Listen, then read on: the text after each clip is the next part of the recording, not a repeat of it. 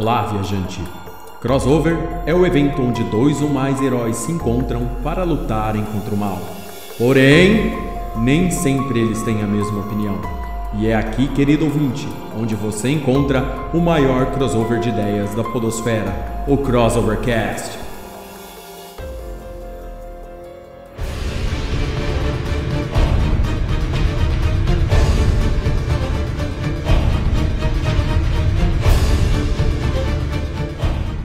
Olá, sejam todos bem-vindos a mais um Crossovercast, o podcast com crossover de ideias e faz parte do site crossovernerd.com. Eu sou Léo Pomieri e hoje, queridos ouvintes, o assunto é anime, mas hoje não é apenas um anime, hoje nós vamos falar sobre uma franquia incrível de animes, que é a franquia Mobile Suit Gundam. É. Que demais! E para falar comigo sobre esse assunto magnífico, falar sobre essa space opera que mudou a cultura pop, está ela, diretamente do Japão, Daisy. E aí, minha querida? Oi, gente. Bom dia, boa tarde, boa noite, né? Eu sempre começo assim porque eu nunca sei os horários certos. eu sou a Daisy Bueno, a Gundam Girl, e hoje vamos falar de coisa boa, né? Vamos falar de Gundam, tô empolgada já. Ah, bacana. Diretamente do canal Beco do Nerd, ele, Edu Farieri. Seja bem-vindo, meu querido. Fala, galera. Fala, Léo. Tudo beleza com vocês? Grande prazer estar aqui finalmente, cara, né? Pra falar contigo aqui, bolar um papo sobre animes e tal. Principalmente dessa franquia sensacional que é Gundam, cara. Não tem como, né? É claro. É isso aí, grande Edu. E finalizando aqui a equipe de hoje para falar sobre a franquia Mobile Suit Gundam, está ele, o psicólogo e professor Maurício. Seja bem-vindo, meu querido. Valeu, Léo. Fala, galera. Como é que vocês estão? Eu sou o Maurício, estou aqui vindo diretamente de terras baianas para falar um pouco sobre essa paixão de muitos anos, de muito tempo, que foi citada até quando eu me formei na minha formatura, porque eu fiquei conhecido por ser uma pessoa aficionada por, por mecha, por robô gigante. Então, tamo aí, tamo junto, vamos falar sobre isso. É isso aí, querido ouvinte. São 43 anos de história, várias séries de animes divididos para todos os gostos. E se você quer saber o que a gente tem a dizer sobre Mobile Suit Gundam, fique aí não vai embora.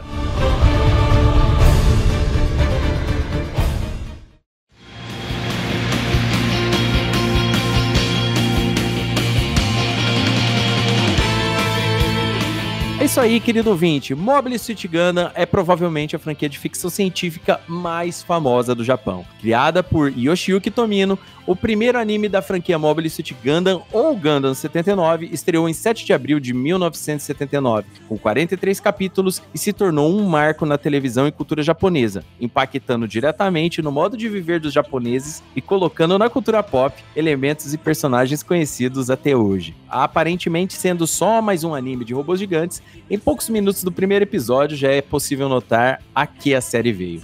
Os robôs ou mobile suits, como são chamados na série, não são nada mais do que armas muito sofisticadas. Porém, mesmo assim, todo o foco do anime original é na guerra e nas pessoas em volta do conflito. E após 43 anos de história e vários animes divididos entre a Universal Century e o universo alternativo, a franquia Gundam atende todos os gostos de anime, desde shonen, passando pelo seinen e hoje em dia transitando inclusive no isekai, que hoje em dia faz muito sucesso. Então eu vou perguntar aqui para os meus queridos convidados aqui, que é esse time que a gente juntou para falar dessa franquia maravilhosa que é Gundam, né? Eu vou perguntar primeiro para Daisy, né, nossa convidada especial, conhecida por todos como Gundam Girl. Já a galera já fez até abaixo assinado para se tornar embaixatriz né? Da, eu não sei se é embaixatriz ou embaixadora que fala, olha só. É, né, de Ganda no Brasil, no Japão e tudo mais. É, é a, a, nossa brazuca que mais gosta de Ganda no planeta aí. Então eu gostaria de perguntar pra você, Daisy, como é que você conheceu a franquia? Qual que foi o primeiro anime? Qual que foi o, o impacto que a franquia Gundam teve em você? Então, é engraçado, né? Porque eu conheci Gundam, na verdade, quando eu era bem pequenininho, eu tava aprendendo a ler. Era aquela época é, que começou a estourar Cavaleiros do Zodíaco na manchete e começaram a sair várias revistinhas, né? Não só a Herói, como também a Animax, essas coisas. Antes da revista Animax, é, saiu uma revista que era do Peixoto também, chamada Japan Fury, hum. se eu não me engano né? É, não sei se algum de vocês conhece. Conheço. Uhum. É, então. E essa revista saiu uma matéria muito boa sobre Ganda, sobre o primeiro Ganda. E minha mãe comprava, né? Porque eu tava aprendendo a ler, gostava dessas coisas, já era otaquinha, então pra para me ajudar, aí eu comecei a ler essas revistas. E eu tinha muito. É, como eu posso dizer assim? Eu gostava muito de coisa temática de espaço, né? Eu ficava lendo é, livro de geografia, sabe? Né? Mostrando os planetinhas, essas coisas. Então eu já gostei, porque o fundo era espacial na revista. E comecei a ler, nem entendia tudo, mas já me apaixonei, me apaixonei pelo Chá também, que é um personagem super icônico de Gundam. A partir daí, é, tudo que era revista que saía sobre alguma coisa de Gundam era a primeira coisa que eu lia, só que demorei muito para assistir a primeira série de Gundam, na verdade. A primeira que eu assisti também foi Gundam Wing, provavelmente muita gente começou com Gundam Wing quando passou na TV, porque a gente não tinha acesso a outras séries ainda. Depois disso, aí deslanchou. Começou aí a era da internet, essas coisas, eu comecei a assistir uma depois da outra, porque na verdade eu já era apaixonada por Gundam mesmo antes de assistir. e aí tá até agora, né? Faz totalmente parte da minha vida em todos os sentidos. Ah, bacana. É, é, é, é, incrível, né? Entender como, como essa série ela, ela meio que chegou depois dentro do, do nosso contexto nacional aqui de animes tal e tudo mais. E hoje, muita gente hoje dá muito, dá muito valor, né? A série mais recente, a galera tá gostando bastante, uhum. né? Ela, é, a, a série de Gundam, ela já. A gente vai falar isso melhor, mas ela já vinha um tempo seguindo o padrão Izekai, e agora ela voltou novamente com um padrão de desenvolver um universo, aquele tipo de coisa. O mais importante da gente sempre lembrar de, de Gundam é que nem sempre todos eles são focados em space opera, né? É uma parada espacial. Tem aqueles muito que o conflito fica aqui na Terra, né? Que ele não sai daqui. E isso é muito legal e mostra também como que a gente, a gente conhece o Gundam de uma forma, né? Pelo Gundam Wing. Eu acho que provavelmente a maioria que começou pelo Gundam Wing. Mas o Gundam Wing, ele ajudou a gente a entender muito desses conceitos que a série traz Querendo ou não querendo, a hora que a gente explicar melhor, o pessoal vai entender muitas similaridades do passado em Gundam 1. Então vamos lá, e você, Edu Parriere, e você, meu querido? qual foi a, a, a, tua série, a tua primeira série de Gundam, né? E, e o que, que te impacta em Gundam? Cara, o meu contato com Gundam, assim, para ser mais preciso, antes de eu sequer assistir, né? Meu contato com Gundam foi a primeira vez. Teve uma, teve uma revista Herói, né? Pra quem é daquela época.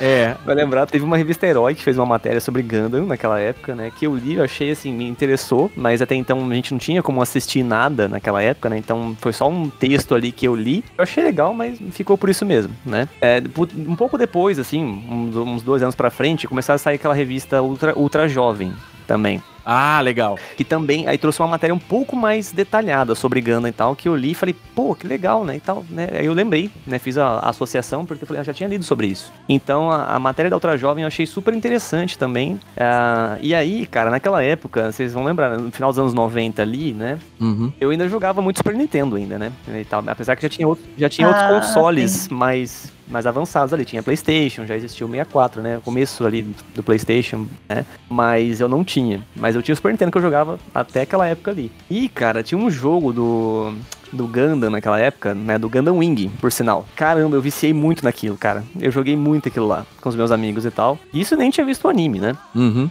E achava sensacional o jogo, adorava, né? E quando eu descobri, anos depois, que veio o anime pro Brasil, né? Que logo que eu, logo que eu vi assim, eu já fiz associação com o game, né? Porque eu vi ali o Wing, né? E tal. Eu falei, caramba, não acredito, né? Fiquei surpreso quando eu vi e tal. Então, eu comecei a assistir o anime porque eu conhecia, já falei, caramba, é aquele jogo que eu jogava e tal, não sei o que, até comentei com amigos da época, assim, né? E comecei a assistir o anime, cara, assim, e foi através do Gundam Wing, como, como a Daisy falou, né? Todo mundo teve esse contato primeiro com o anime de Gundam Wing, né? Porque foi o que, passou, o que chegou aqui primeiro. E a partir dali, cara, que me despertou o interesse mesmo nos animes de Gundam, né? E, e depois com o advento da, com a internet avançando ali e tal, que possibilitou é, conhecer os outros animes da franquia. Não todos, né? Mas alguns ali que eu já visitei. E caramba, eu achei muito interessante essa, esse jeito de trabalhar a questão da política, né? Essa uhum. inversão de valores que tem em Gundam, no geral, assim, né? Isso. o que mais me chamou a atenção, assim, e me fez realmente apaixonar pela franquia. Ai, bacana, cara. Adiantando o meu lado aí na história, exatamente igual você, eu também comecei pelo game do Super Nintendo. E depois, quando eu vi Gundam Wing, foi explodir minha cabeça do mesmo jeito, o Edu. Foi a mesma coisa. Quando eu vi Gundam Wing, eu falei, caraca, eu já vi esse mecha em algum lugar, esse robô em algum lugar, né? E eu, e eu gostava porque a dublagem nacional do, no, no caso, né, era muito... Era como que se diz, né? Tá cheio de bravata, né? A Sim. gente tava acostumando com animes ainda nesse período, né? Fizinho dos anos 90, tava, tava ficando muito comum o anime aqui, né? Uhum. E comigo também foi exatamente igual. E você, meu querido Maurício, qual é a primeira série da franquia que você. Como você conheceu a franquia, né? É, qual o anime, o que, que te impacta em Mobile Suit Gun? Por unanimidade aqui, a gente começou com o Gundam Wing, não tem pra onde correr. Eu, como um bom millennial que sou, né, eu conheci o Gundam Wing pelo Toonami, né, que passava muita coisa legal e tinha aquela época da, da, da, da televisão tanto aberta, né, tinha manchete, tinha, é, sei lá, TV Globinho da vida, que chegou a passar algumas coisas, e os canais fechados também, Fox Kids, né, o falecido Fox Kids, que passava, por exemplo, Pet Label. Então eu tinha um contato com animes de mecha que passava aí por diversos canais diferentes, mas nunca foi uma coisa assim que eu ficava, ó, oh, eu conheço aprofundadamente sobre isso aqui. Era só mais um desenho que eu assistia, né? Mas Gundam Wing é, me marcou muito pelo estilo, principalmente. Foi uma coisa que me chamou muita atenção, o estilo dos personagens, o jeitão mais sério, a abertura do jeito que ela era. Sempre me chamava muita atenção a abertura e encerramento né, de todo, todo anime que eu assistia na televisão. Só que só muitos anos mais tarde que eu fui realmente me interessar por Gundam, como a franquia assim especificamente, e não foi nem por causa de Gundam, foi por causa do famigerado aí e pouco conhecido Super Robot Wars, né?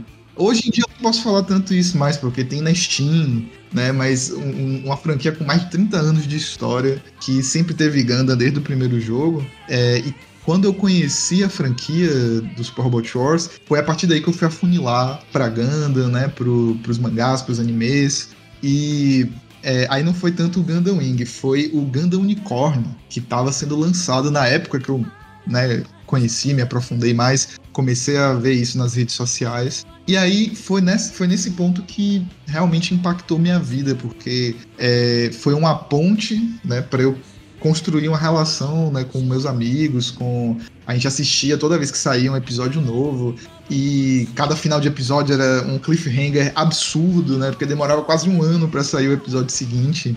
E como é uma recontagem assim da história do, do universo de Gundam, gerou muita curiosidade sobre o universo Universal Century. E aí eu fui, fui procurar assistir, fui procurar as fontes. A gente estava conversando aqui um pouco antes de começar o programa sobre é, a gente tem um interesse por coisas mais antigas, né? Que a qualidade das coisas não, não tem muito a ver, por exemplo, com a dinâmica da ação, do, do gráfico, da, da animação ou coisa parecida. E eu sou esse garimpeiro de coisa antiga que, que, que é legal, né? De filmes a, a jogos.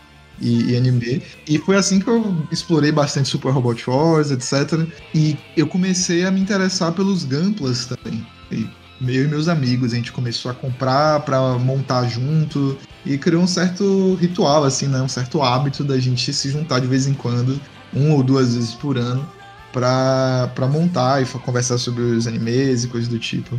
Então, teve uma transformação pessoal muito legal por conta disso e por conta do Gundam Unicorn, que tem um, uma narrativa assim que eu me, me aprofundei tanto, mas tanto, que eu participei de um fansub brasileiro, né, que tem, tava tentando é, colocar legenda assim em episódio especial que, que, que era fora, que vinha no DVD, enfim. Foi uma fissura com Gundam Unicorn e até hoje admiro muito, né? Tá lá no meu coração. É, eu costumo falar que Gundam Unicorn é meio que uma carta de amor, né? Pra, Nossa, sim. pra todo mundo que é fã da Universal Century, mas é uma coisa muito legal que você falou foi do sofrimento que a gente tinha para esperar de um capítulo pro outro. Porque, nossa, eu lembro que eu assisti desde o primeiro, é, na época que foi lançado mesmo, e o último capítulo, que era o sétimo, a gente tava esperando tanto, assim, com, com tanta paixão que é, eu acabei conseguindo, a gente acabou conseguindo criar uma sala num evento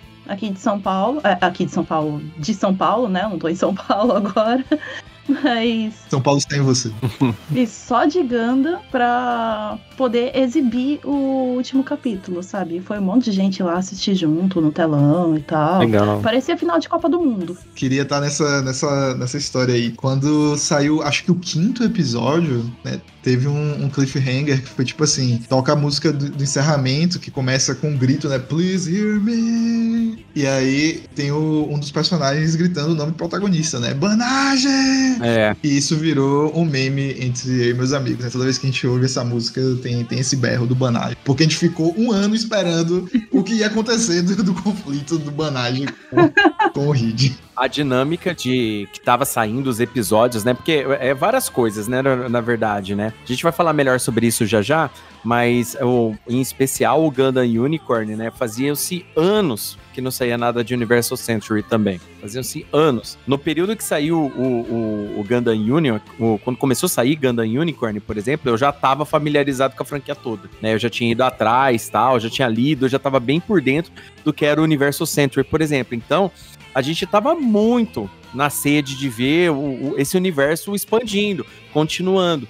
Né? Eu lembro quando eles anunciaram, cara. Não, foi demais. Até porque entra, entra novas tecnologias de animação. Foi um negócio bem, bem, bem assim, bem especial mesmo. E hoje, hoje a série tá diluída em eles serializaram ela, né? Hoje ela tá em, é, dividida em episódios aí nos, nos streamings da vida. Mas na época, quando a gente assistia episódio, episódio 7, episódio, ela, ela em formato de ova, é exatamente esse sentimento aí que a Daisy e o Maurício falou. A gente ficava, caraca, vou ter que esperar um ano depois disso aqui, sabe? E é bem legal mesmo.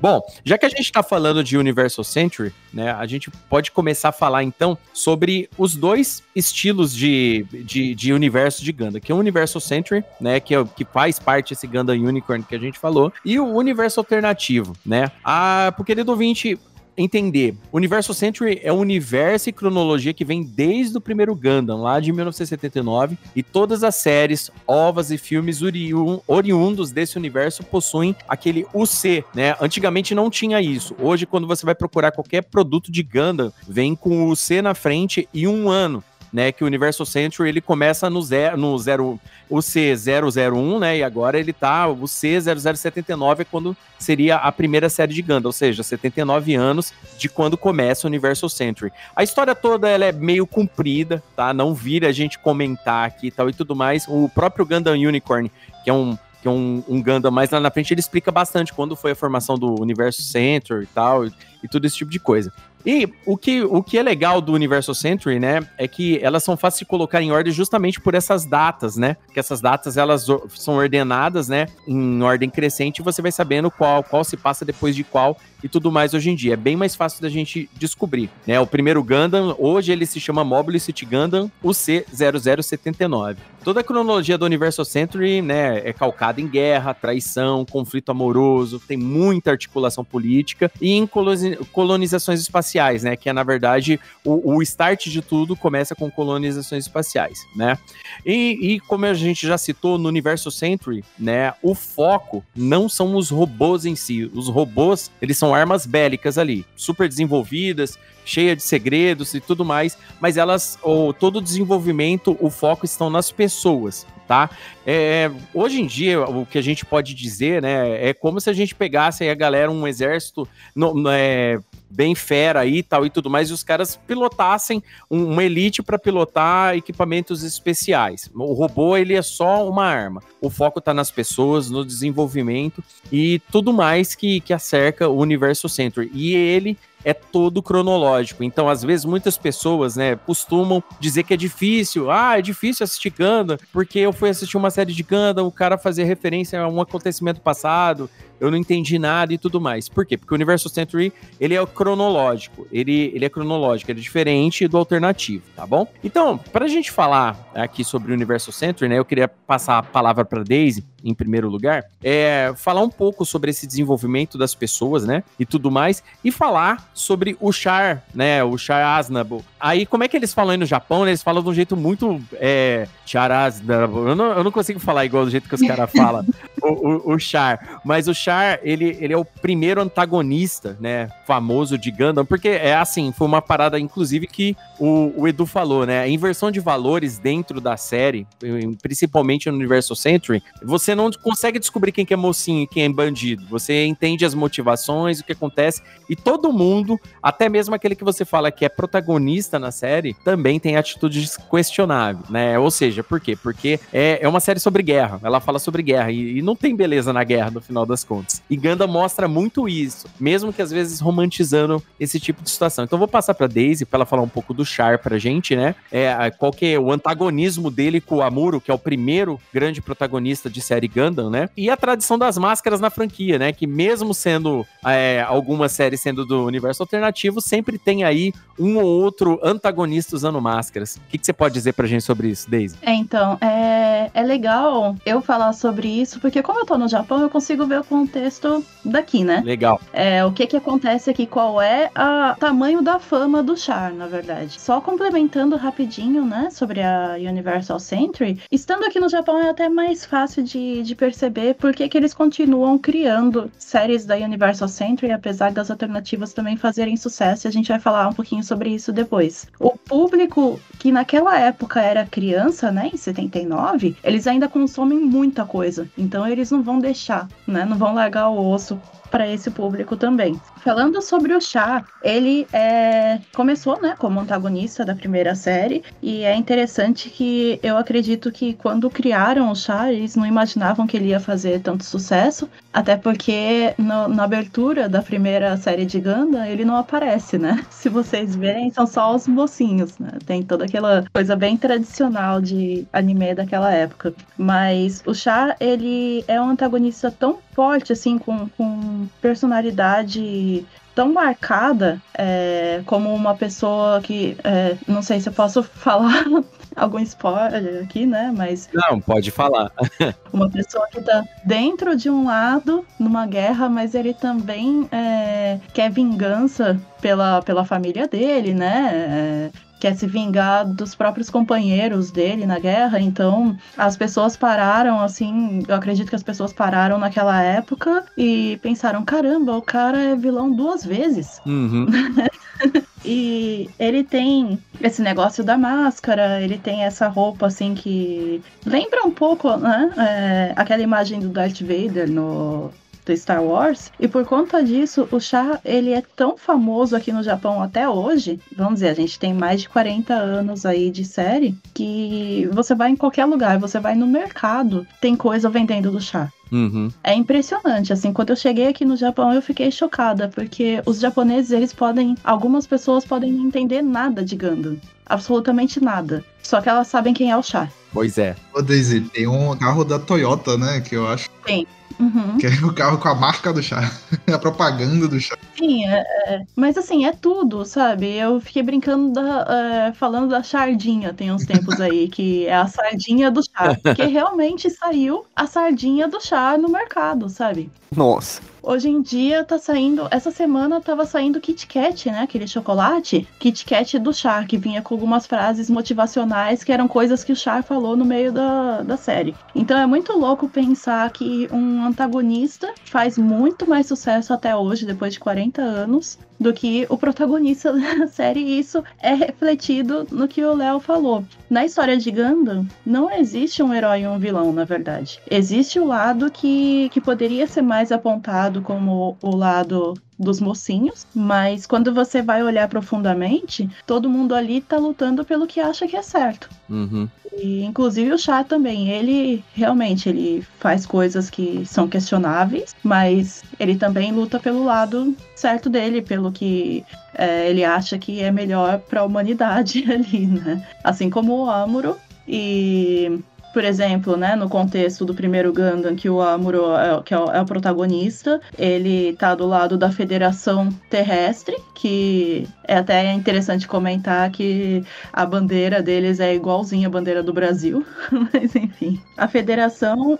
Jaburo, a, a, a sede da Federação é na Amazônia, né? Sim. Na Amazônia. É na Amazônia, sério. Na Amazônia. E depois, se a gente tiver um tempinho, eu vou falar sobre produtos, essas coisas que vendem aqui de Ganda, que tem umas coisas interessantes sobre isso também. Mas a federação também é corrupta, né? Tem muita gente da federação ali que, que são pessoas horríveis. Então, você vai assistindo ali, você vai vendo outras camadas e acaba que você vai se afeiçoando por personagens que você não deveria se afeiçoar também. Eu acho que é esse o fenômeno do chá que o chá tem aqui. Ele tem uma imagem forte, né? Imagem, eu digo o design do personagem forte. Ele tem uma personalidade forte. E ele vende produto pra caramba. Por conta disso, o que que fizeram é, a partir da, dessa série de Gundam. A gente precisa criar outras séries, a gente precisa continuar é, o merchandising tudo dessa franquia, só que a gente precisa de uma um personagem que seja tão forte, assim, a imagem dele seja tão forte quanto a do Chá. Aí eles começaram com essa tradição dos mascarados.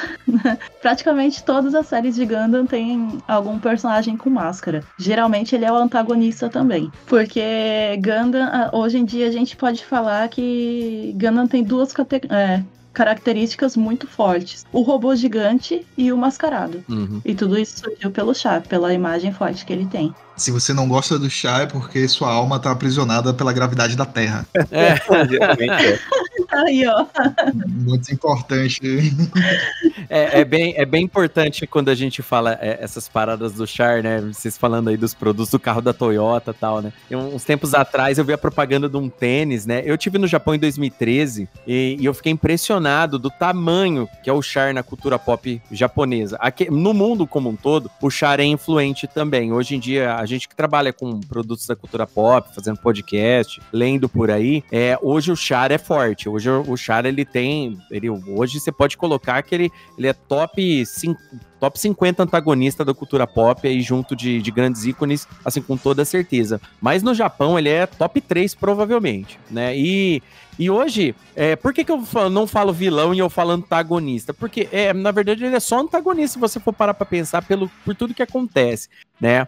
O, com, com o Char. E, e quando eu estive no Japão. Eu sou rica! Eu, a gente foi, eu fui vendo os produtos, eu falei assim, cara, porra, não tem nada do Amuro, né, cara? Não tem nada do Amuro, mas eu tô vendo o Char em tudo, né? Você vê o Char é, é, no Kit Kat, é no miojo, é, é, é no, no, potinho no potinho de comida, você vê o char em tudo. Esses tempos eu tava vendo aí esses promoções de produto tal e tudo mais, eu vi lá o tênis, né, do char, né, o, na verdade da, do, do Mobile Suite, né, do Zaku que ele, que ele pilota, né, e, e, eu falei pra minha esposa assim, olha só, eu vou pôr esse tênis no pé e vou correr três vezes mais rápido, né, porque a velocidade, né, é três vezes mais rápido, né, que o char tem. Isso é uma piada tão recorrente aqui, sabe? Vocês não têm noção, assim. Não, com certeza. Preciso confessar uma coisa. Eu queria fazer uma, uma brincadeira com a Daisy, que ela é três vezes mais Gundam e três vezes mais girl do que qualquer fã de Gundam, né, que a gente encontra.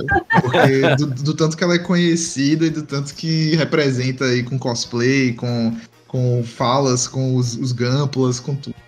Obrigada. Não, mas é interessante, é interessante esse, esse, esse tipo de coisa, né? Quando a gente fala do, do char, do mascarado, né? Inclusive o Gundam Wing que a gente já citou aqui, né? Tem, tem, tem, tem um personagem mascarado. Inclusive teve, teve no, no Beauty Fighters, né? Eu acho que na, nas outras temporadas tem um cara que em vez dele usar a máscara, ele usa um óculos grandão assim na cara dele, né?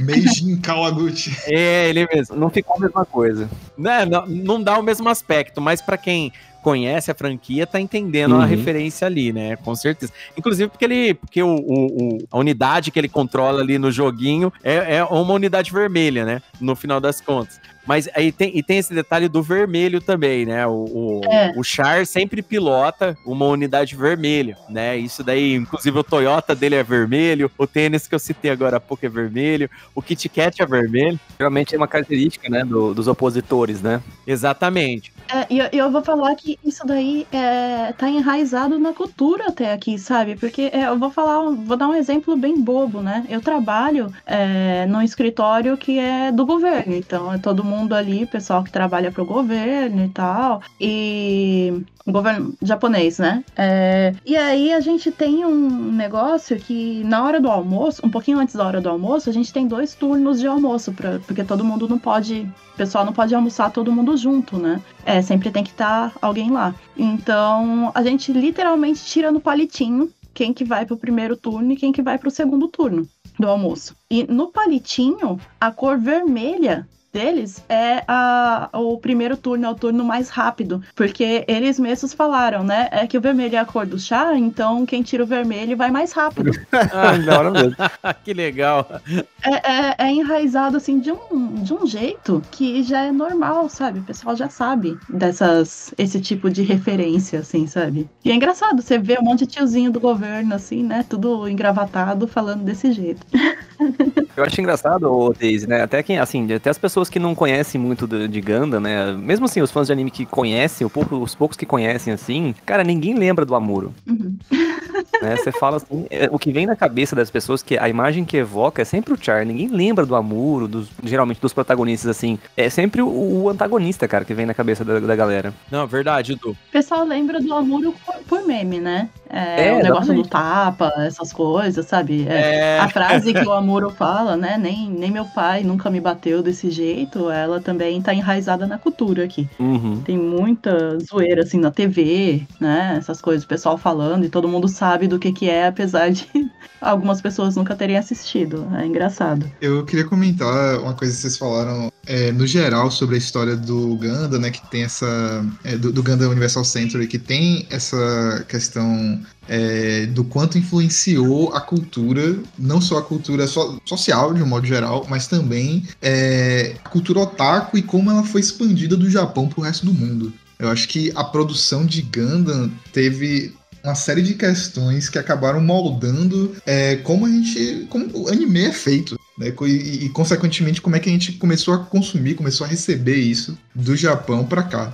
E acho que uma das coisas que, enfim, eu sou apaixonado pelo Shuichi Ikeda, né, o dublador do Chá. Ele faz uma série de, de papéis incríveis e é uma das melhores vozes do, do, do universo de dublagem, é, na minha opinião. E ele foi um cara que, como a Daisy bem falou, assim, acho que as pessoas não esperavam que o Chá fosse ficar tão popular, fosse ter essa, essa influência toda até hoje.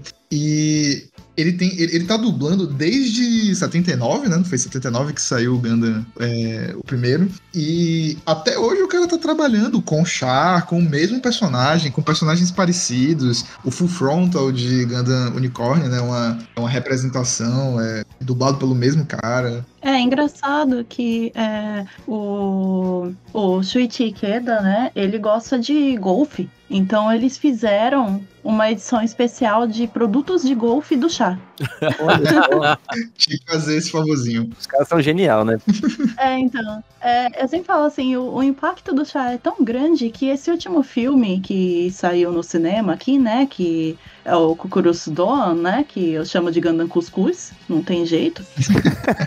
Ele conta é, sobre um capítulo do primeiro Gundam. Eles refazem um capítulo do primeiro Gundam como filme porque esse capítulo foi tão mal desenhado que o Tomino pediu para cortar da, né, da, dos DVDs, essas coisas, então eles refizeram esse capítulo. E nesse capítulo o chá não aparece.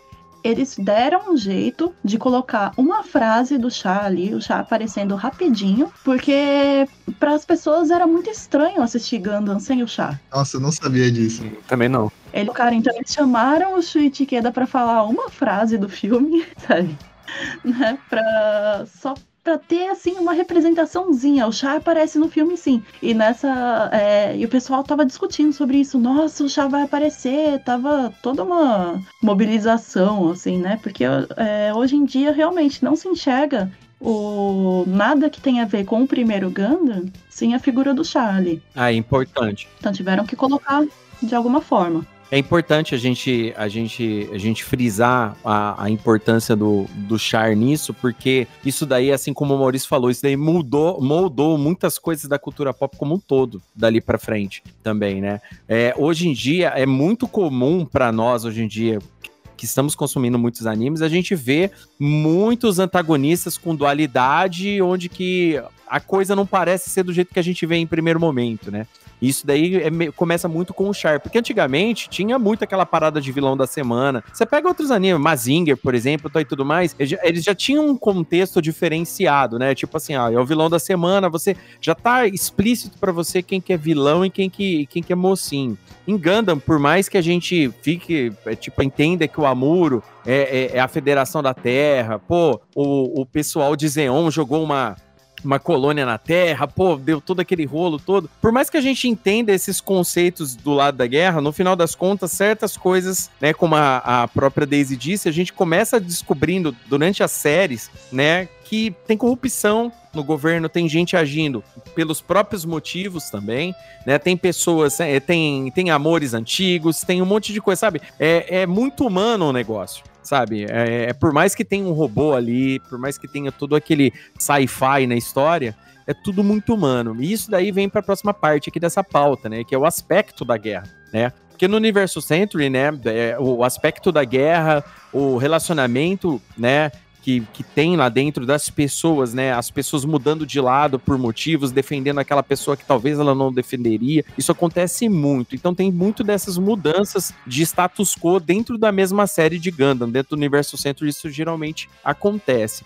E além de tá tendo esses, esses aspectos de guerra que a gente comentou, né? Que guerra não, não é igual no Call of Duty, né? É, a galera acha que é muito legal catar uma arma e sair matando gente, né? Mas não, não é assim que funciona. Na vida real, guerra é sofrimento, guerra é a distribuição da destruição, entendeu? É, é uma parada que, que não, não tem romance aí. E a série de Gundam tenta, é, as séries Universo Century, em sua grande maioria, tentam mostrar os dois lados do desenvolvimento. Isso é importante quando a gente tá assistindo no primeiro Gundam, por exemplo, quando a gente tá vendo o núcleo da família Zabi, por exemplo, né? A gente vê lá que, que o, o regente da família Zabi, ele tá lá, ele tomou o governo, mas é, depois, quando a gente assiste Gundam Origin, por exemplo, a gente vê toda a manobra política que foi feita para aquilo chegar naquele momento. Aí a gente tem o, Guren, o, o Jiren Zabi, por exemplo, que é um fascistão, né, que é filho, né, do, do, do da Eguin, né, e, e, depois a gente também vê lá os outros personagens. A gente vê o Garma Zabi, que é o, o filho mais novo, que ele, tipo assim, ele quer a aprovação dos irmãos, ele quer a aprovação do pai, um, um sentimento muito humano, né? Aquele que tem sempre que provar alguma coisa. A gente tem a Xiria Zabi, que ela, ela percebe as nuances de tudo que tá acontecendo, as maquinações. Tem nesse irmão dela, que é um fascista, um, um, um, inimigo, por exemplo, entendeu? Isso daí dentro do núcleo daqueles que a gente acha que são os vilões na história, entendeu? Aí a gente, dentro do, do núcleo que a gente acha que é os mocinhos, a gente tem o Capitão Bright Noah,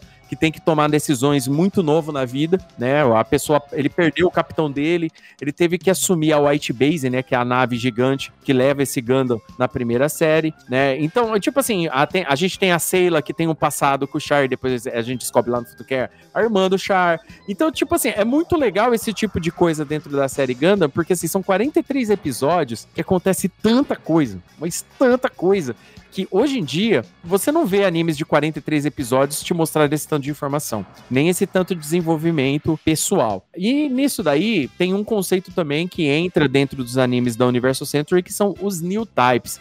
Agora há pouco o Maurício fez uma piadinha, né, de que se você não gosta do Char, né, porque você tá preso, né, nos, nos grilhões, né, do, da, da, gravidade terrestre, né. Os new types, né, e eu vou perguntar pra Daisy para ela explicar o que que é o new type, pra galera entender.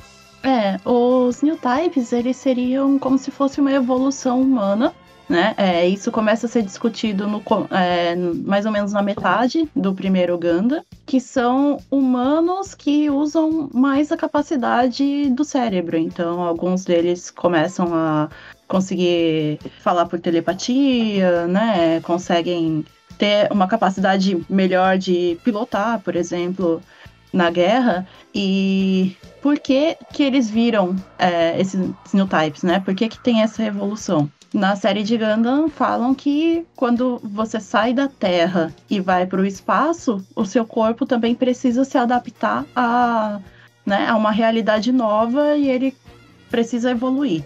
Na, na verdade, olhando num fundo maior, né, na história de Gundam, quem criou esse conceito de new type dentro da história foi o pai do Chá, né, do personagem do Chá, porque ele era um filósofo, né? Então ele que é, o nome dele era Zion Não vou entrar em tanto detalhe assim, porque é legal o pessoal dar uma olhada depois. Mas ele não só começou essa parte de independência da colônia para virar Zion na história, como ele também colocou na cabeça do pessoal que estava acontecendo uma evolução ali.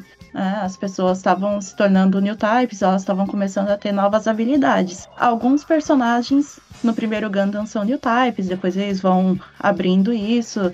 E é interessante também que tem algumas séries que não tem nenhum new type, e eles, eles lutam do mesmo jeito ali, que é para você ver, né, que tem muita gente que é realmente habilidosa sem ter nenhuma evolução, né, na, na, esse negócio de evolução humana e tal, mas a gente tem os types famosos, são o, o e o Amuro e a Lala, né, na primeira série de Gundam, mas tem todo esse conceito novo que está surgindo na história. As pessoas não entendem muito bem o que, que é isso na história. E aí vai começando a ter essa explicação aos poucos. Esse negócio, né, de é, não ser puxado pela gravidade da Terra, né, não ser impedido pela gravidade da Terra, é uma coisa que o Chá fala, porque chega uma hora na história ali, não é nem no primeiro Gundam mais, né, mais para frente que ele dá uma despirocada total ali e realmente começa a pegar o conceito do que o pai dele falava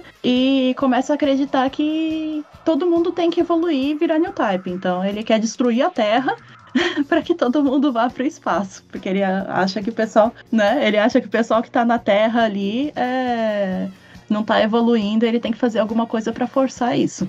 Então. Deixa eu dar um, uns dois centavos, desde sobre essa questão, porque uhum. eu queria muito falar sobre como o Gundam quebra paradigmas. Mas deixa eu meter uma piada no meio disso, porque a história, quando o Léo perguntou logo no início sobre a relação do, do Amuro com o Chá, sobre ser de, de rivalidade, e a Daisy falou assim: não, é, não é de herói. Não tem herói nem vilão em Ganda, assim, né? Tem pessoas, tem lados, tem lutas. Eu sei que piada você vai fazer. Fala, Maurício. Por favor. Gundam quebra muitos paradigmas, incluindo o fanfiqueiro que existe em mim ficar exaltado quando é, você olha para a história, para a construção da relação entre o Shao e o Amuro e você vê tem rivalidade, tem, mas é praticamente uma história de amor. Não tem como não ver uma história de amor entre esses dois. a história deles é um grande romance. Ó, oh, muita gente defende que é, todas as guerras em Gundam acabariam se o poliamor fosse mais é, é, né, usado ali. Concordo, concordo demais. Né? Porque a gente tem um triângulo amoroso ali entre New Types no primeiro Gundam, que é o Amuro, o Chá e a Lala, né? Que aquilo ali, se, se eles combinassem ali, tava tudo certo, sabe? Depois disso a gente vê muito, muito muita coisa parecida também em outras séries de Gundam. Só comentar uma coisinha aqui, né, que o Léo falou do aspecto da guerra e tal. Muita gente chega e pergunta, mas daí não era uma história para criança, né? É, uhum. Não era estranho colocar tudo isso? Muita gente fala. Pra, num, num anime que era para criança, que era para vender brinquedo. E eu sempre comento, né? É, tem um pesquisador, ele é norte-americano, o nome dele é William Ashball, né? Ele fez uma pesquisa bem legal sobre Gundam para a universidade mesmo. E ele fala o grande, como eu posso dizer assim, o grande diferencial do Gundam é que o Tomino, o autor da história, ele não subestimou as crianças, não subestimou né, a capacidade que elas tinham de entender o que estava acontecendo num contexto de Guerra Fria, que era a época que estava tendo, né? Que é, era a época que saiu Gundam. E isso, esse negócio de não subestimar, fez com que muitas crianças, adolescentes, é, se interessassem ainda mais por Gundam. Porque olha aí, tá, tá falando numa linguagem que que é interessante pra gente. Toda criança gosta de, né, querer ver coisa mais é, de adulto e tal. E isso daí foi um diferencial bem bacana pra época e continuou, né, na verdade. Foi uma luta, assim, esse, esse processo, porque o, o Tomino queria mesmo quebrar um, um paradigma. Eu acho que muito legal essa observação desse pesquisador. Ele Uhum. tem uma, tem uma coisa de, na época, anime ser entendido como algo que é pra criança. Então você vai botar lá os brinquedão, sabe? Com vermelho, azul e amarelo, que acabou sendo usado no Gundam. Mas o Tomino, é, assim, coisa que eu vi muito em entrevistas, em materiais né, extras da vida, Uhum. é, ele não queria isso. Ele queria que fosse uma história muito mais crua, muito mais. Ele queria botar o Amuro pra morrer no meio da história. Queria que o, o Gundam fosse todo branco, o Zaku todo verde, como máquina de guerra mesmo. Pra mostrar assim, guerra é ruim. Uhum. Tem essa, até essa brincadeira no fandom de, de Gundam, né? Tipo, é, robô. Olha, robô legal! E aí a mensagem sobre a guerra ser ruim passando por cima da cabeça do. Uhum.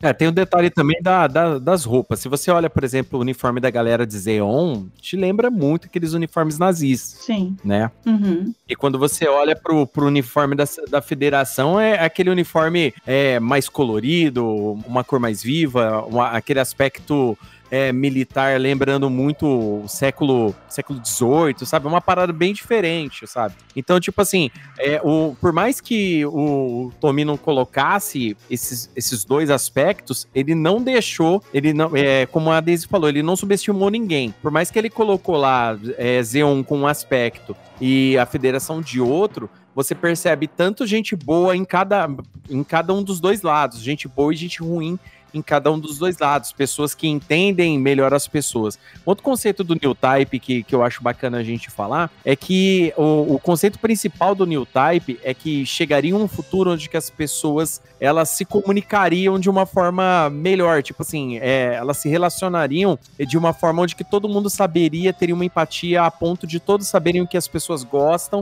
é, e todo mundo poder viver bem, entendeu? É, é, é um, é um, o conceito final que daria nos New Types. Mas como a gente sabe, é um anime de guerra e pessoas extraordinárias são usadas para guerra, entendeu? É, ele, ele entra nesse, nesse conceito muito forte Uhum. para quem, ainda mais pra gente quando, quando adulto, né? Depois que a gente cresce, reassiste essas séries, é, revê esses conceitos, a gente fala, rapaz, olha só, quando eu assisti na primeira vez eu não peguei isso, mas agora eu tô entendendo melhor o que a série quer dizer pra mim. Aí eu vou perguntar, eu inclusive queria perguntar pro Du essa, essa, essa opinião, porque assim, o Edu, galera, o Edu é animeiro aí, tipo, pra caramba, né? Sou virgem. Hoje, hoje ele tá mais ocupado aí com bastante canal. Mas é, de- dos animes de mecha que você assistiu, é, o, o, o Du, né? Tipo, uns animes bem legais aí, tipo Code Geass, esse tipo de coisa que a gente tá acostumado a ter ver esse tipo de conceito de, de, de troca, de, de status quo dentro da guerra, traições e tudo mais, pessoas extraordinárias. Quando você, você leva pra esse conceito, vem desses outros animes que você conhece também, esse conceito do Universal Century ser dessa forma. O que, que você acha, cara? Qual que é a tua opinião sobre isso? É, os new types aí, por exemplo, a gente pode usar o próprio exemplo do- da Força Giz em alguém. Olha, eu acho assim, esse conceito, né, é, dessa questão dos new types é uma coisa que a franquia, como vocês falaram, né, a franquia explora isso depois, animes à frente, né? Isso volta. Essas tema... Eu acho interessante no Gundam que essas temáticas que já fizeram sucesso desde o primeiro, eles replicam isso depois de outras formas, mudando um detalhe ou outro aqui às vezes, mas é uma coisa que eles replicam isso, né? E até em outros animes, inclusive, como você falou lá no início, essa questão da dualidade passou a ser muito, muito usada, assim, um recurso muito usado em muitos animes. A gente vê hoje em dia, é uma coisa natural mesmo, como você falou. A gente vê protagonistas assim que não. Protagonistas, às vezes até vilões, que não estão ali 100% convictos do que, do que eles estão fazendo, né? E tal. E às vezes eles nem têm essa ideia, mas alguma coisa acontece e eles falam, putz, agora eu tenho que fazer isso, né? Que nem. Vou dar um exemplo aqui, que nem Death Note, por exemplo. É, onde você tem lá o Light no começo ali, que ele, ele tava só, ele era só um cara que fazia um curso ali e tal, né? Que tava estudando, e de repente um dia cai um negócio no colo dele, né? E ele fala, e ele vira e fala, caramba, alguém podia fazer isso, né? Tipo assim, de melhorar o mundo aqui, né? Se livrar dessa galera que só faz o mal e tal, e não sei o que, e o cara se convence de que aquilo é a missão dele e tal, entendeu? Mas não é uma coisa que ele tinha já como certo dentro dele, que, que ele tinha que fazer aquilo, entendeu? E tal. É, ele meio que se convence daquilo, ah, eu, eu tenho que fazer, porque, tipo, porque sim, entendeu? E tal. Então, essa temática da dualidade, cara, principalmente na, guerra, eu acho interessante. Eu, eu adoro o jeito que Gundam aborda isso, né? Essa questão da dualidade, é, de como os personagens, assim, muitas vezes, né? Eu, eu adorava, adorava nos episódios de Gundam que eu via, quando acontecia, às vezes, de um, de um protagonista, um personagem que é de um lado ser raptado pelo outro, né? Porque ali é onde você realmente tinha a inversão de valores, né? Você falava, ó, a pessoa via como que era o outro lado, e aí a pessoa via, cara, que não era exatamente aquilo que ela achava que era, né? E tal. Então isso aconteceu em vários animes da franquia, assim, que eu testemunhei e que eu achava muito interessante, porque isso aí que instaura é, é, essa questão, né? Pô, será que eu tô fazendo o que é certo, né? E uma coisa também que eu acho que é legal que tem nas, nas franquias de Gundam é que muitas vezes esse questionamento leva ao surgimento de um terceiro poder né? Porque Gundam você sempre tem ali dois, duas potências brigando entre si por alguma razão, né? Seja racial, seja colonial, enfim, né? Uh, mas muitas vezes esses questionamentos, cara, levam ao surgimento de um terceiro poder que não concorda com os ideais de nenhum lado. Sabe? E isso eu gosto muito em Gundam, porque eu me identifico muito com isso, né? Muitas vezes eu vejo certos... É igual política, cara, né? Você, vem, você tem dois lados brigando ali e eu falo, caramba, mas eu não concordo com nenhum dos dois, né? É, tanto, um exemplo disso que eu gosto muito é da série do, do Gundam 00. Nossa, sim.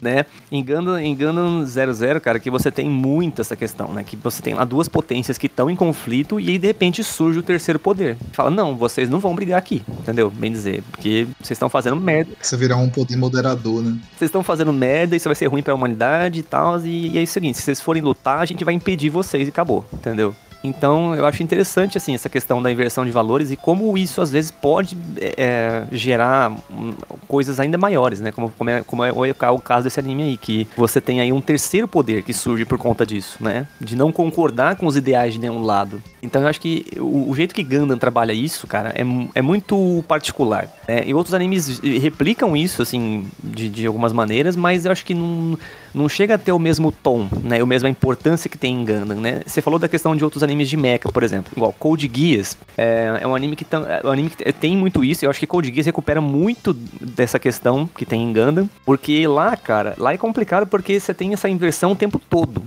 Né? Lá você tem muito disso o tempo todo. Os personagens estão sempre ali é, seguindo seus interesses, de repente os interesses mudam, entendeu? Uh, então, é, eu acho assim que um, esse é um dos animes que recupera muito disso de uma forma assim bem bem trabalhada, né, que vale assim a pena a gente conhecer. Ah, uh, que mais? Cara, eu não lembro de nenhum outro assim anime assim que tenha trabalhado tão bem essa questão, né, da, da inversão de valores e tal. Mas é que eu tava falando, é uma coisa que passou a ser mais difundida na maioria dos animes aí, só que não é não tem a mesma importância e o mesmo peso que tem em Gundam, entendeu? Edu, você falou uma coisa interessante que me lembrou, né? É, quando você para para pensar, claro, às vezes você tá assistindo anime, você não, não para muito para pensar sobre isso, mas é, de repente você assiste Gundam Wing ou o próprio Gundam Double que você falou, para assim, pensa, caramba, os, os heróis da série são terroristas, né? Uhum, exatamente, isso que é bizarro. É um bando de terroristas, você tá torcendo pra um bando de terroristas. E você torce por eles, cara, isso que é, você chega a torcer é. por eles, né? Você fala, caramba, esses são os caras tão certos, né? E você vai ver mesmo no cerne uhum. do negócio, você fala, putz, né? Que, quem de fato tá certo, né? É, e aí você vê um Code Geass da vida, você vê uma menininha lá, pura, que nunca fez nada para ninguém, apertando um botão que vai matar um monte de gente. Sim. Né? Porque politicamente isso talvez seja melhor no momento ou pior no momento, né? É um conceito bem... que Inclusive a gente tá vendo no, nesse Gundam que tá saindo agora, né? É, que no prólogo você vê uma criança uhum. brincando dentro de, do, do robô. Um Gundam, né? né? Matando um monte de gente sem saber que tá fazendo isso. Uhum. Né? É... Essa questão que o Edu trouxe sobre é, mudar de lado, né? E ter essa visão do outro lado, conhecer quem são as pessoas, ter um, um pouco de empatia pelo outro lado, que acaba favorecendo muito esse crescimento do, dos personagens é, em diversas franquias de Gundam, mas eu quero muito ressaltar o que acontece em Gundam Unicorn, né, porque o, pró próprio protagonista passa por essa jornada. Ele faz parte desse terceiro poder, talvez até quarto, quinto poder, né, porque tem mais do que dois lados na, na história apesar de dar para dividir todo mundo assim entre a galera da Terra e a galera do espaço, mas tem diversas facções que vai complexificando um pouco a trama e é, o que eu acho muito legal em Gundam Unicorn é essa é uma coisa que é explorada nos outros Gundams também, a ideia de como figuras parentais, as relações das famílias é, vão aparecendo assim de diversas formas. É, uma das primeiras coisas que o protagonista nota quando ele vai pro outro lado é, pô, as pessoas que estavam sendo fritadas ali outro dia do meu lado, elas têm família, pô, elas têm um filho, elas comem todo dia de noite com, com, com sua família em casa, e ele tá lá no meio da mesa, sentado com eles, conversando. Essa ideia de inimigo e, e aliado, eles até falam para ele assim: isso, isso fica fora aqui da mesa, isso é lá no campo de batalha. Quando no campo de batalha você vira um soldado, né? Então tem essa, essa coisa de humanização versus desumanização por conta do, do contexto de guerra. E quando as pessoas não têm uma família previamente, o, o caso do protagonista de, de Gundam Unicorn mesmo, ele não sabe até o finalzinho né, do primeiro episódio quem é o pai dele. Ele descobre, mas aí o pai dele já, já não tá mais presente. E aí ele não tem como, como ter contato mais. A grande questão é que os, os personagens de Ganda, principalmente os protagonistas, eles vão encontrando essas relações dentro desses grupos, dentro dessas facções é, diferentes e vão fazendo sua família ali dentro. Ou são orfanados, né? Tem alguém que cuida deles. Vocês citaram o Bright, por exemplo. O Bright é super arquétipo da figura parental que vai até sendo reproduzido com outros personagens em outros Gundams, é, tal qual a máscara do Char. É bem, bem parecido até. Tem o líder, né, o capitão de algum, de algum grupo que cuida do cara que pilota o Gundam. Dá uma, dá uma de paisão com ele ou coisa parecida. É, tenho, tenho esse, esse, conceito do, do cara, tipo assim, é o parente, o parente, o parente de sangue ou não de sangue dentro da série Gundam tem muito disso, como eu, como eu falei, né? É muito humano isso. É, é aquele sentimento de aprovação, o cara, tipo, é, ser repreendido por fazer coisa errada, o cara, tipo, ser é, dentro da guerra ele tomar uma decisão muito errada, é, é, contrariar ordens, tudo isso acontece né? Não só no universo Century, mas em algumas do universo alternativo, quando, como o Ganda Dobo que o, o, o, o, Edu falou e a, e a Daisy falou também, isso daí acontece bastante, né? E, e, esse detalhe de você ver o outro lado, né? Ver o que o outro lado pode morrer, que o outro lado tem família, tudo isso é muito interessante, sabe? Eu, eu acho que o, o, a, esse, essa discussão que o Tomino colocou dentro dessa franquia, que hoje é não só replicada em outros animes, mas também que dentro da própria franquia é sempre é, volta pra gente esse, esse detalhe de que é, os mechas aí, os Gandas, eles são armas, entendeu? Eles são armas de matar, né? Que nem aquela no, no Samurai X, a hora que o Kenshin fala, olha, eu ah, é uma doce mentira, né? Aqui a espada é só uma, uma arma de defesa, mas na verdade a grande verdade é que é uma arma para matar. E o Gundam, né? O robô, no final das contas, ele é para isso. Não só os Gundams, como qualquer Mobile Suit na,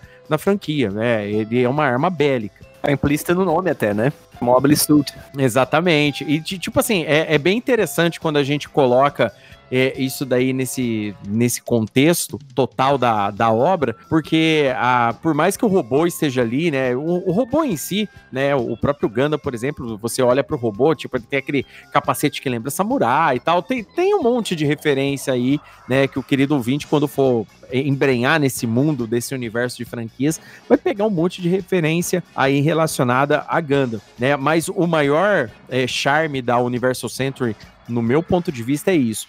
E só falando sobre terceiro poder, isso é bem legal, porque uma coisa que é legal a gente falar sobre o Universal Century é que ele foi construído com o tempo. O Tomino começou ele, mas obviamente ele já não sabia tudo que ele queria do começo da história até o fim, né? Então, existem mangás, que contam é, é, que acontecem entre algumas séries, por exemplo, uns eventos que acontecem no OVA, que é o, o Mob Suit Gundam Stardust Memory.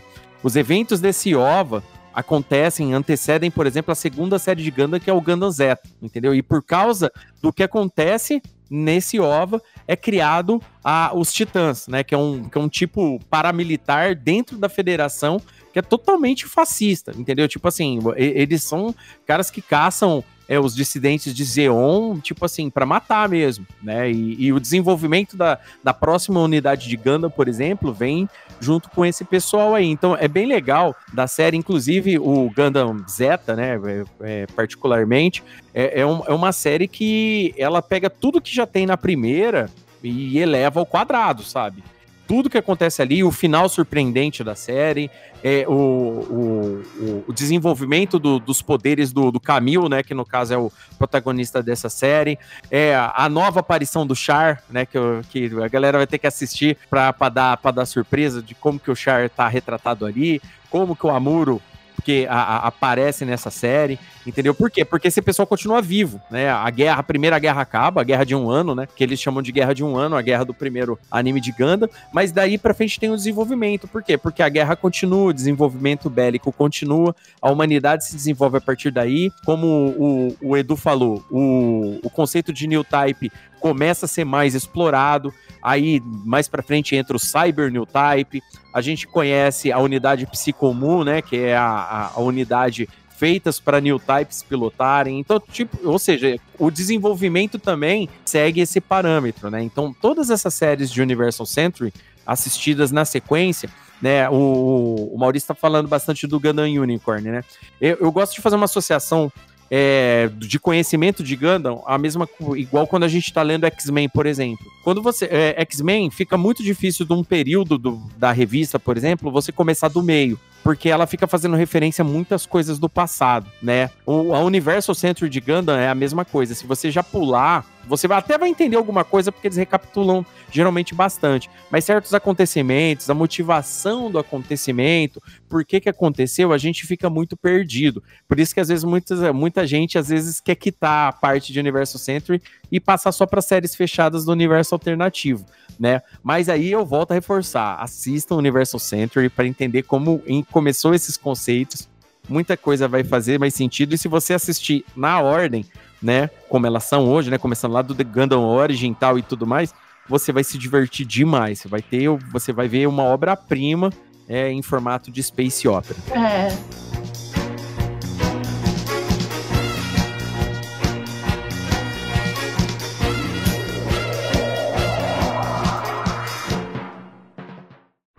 Olá, viajante! Está gostando do Crossovercast de hoje?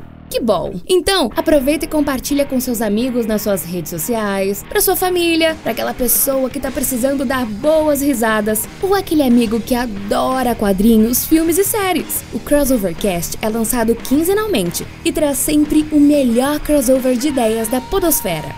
Não se divirta sozinho, compartilhe!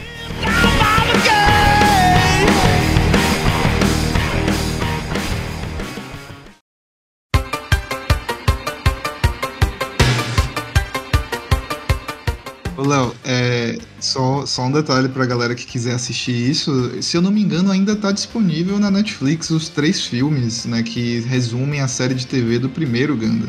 Ah, tá sim, tá lá. Quando eu assisti o primeiro episódio do Gundam Unicorn, eu fui correndo procurar esse negócio e fui maratonar tudo de Universal Century que eu podia. Até o Zeta, pelo menos, para conseguir fazer mais sentido do que eu tava vendo em Gundam Unicorn. Não precisa, né? Mas eu sei soltar.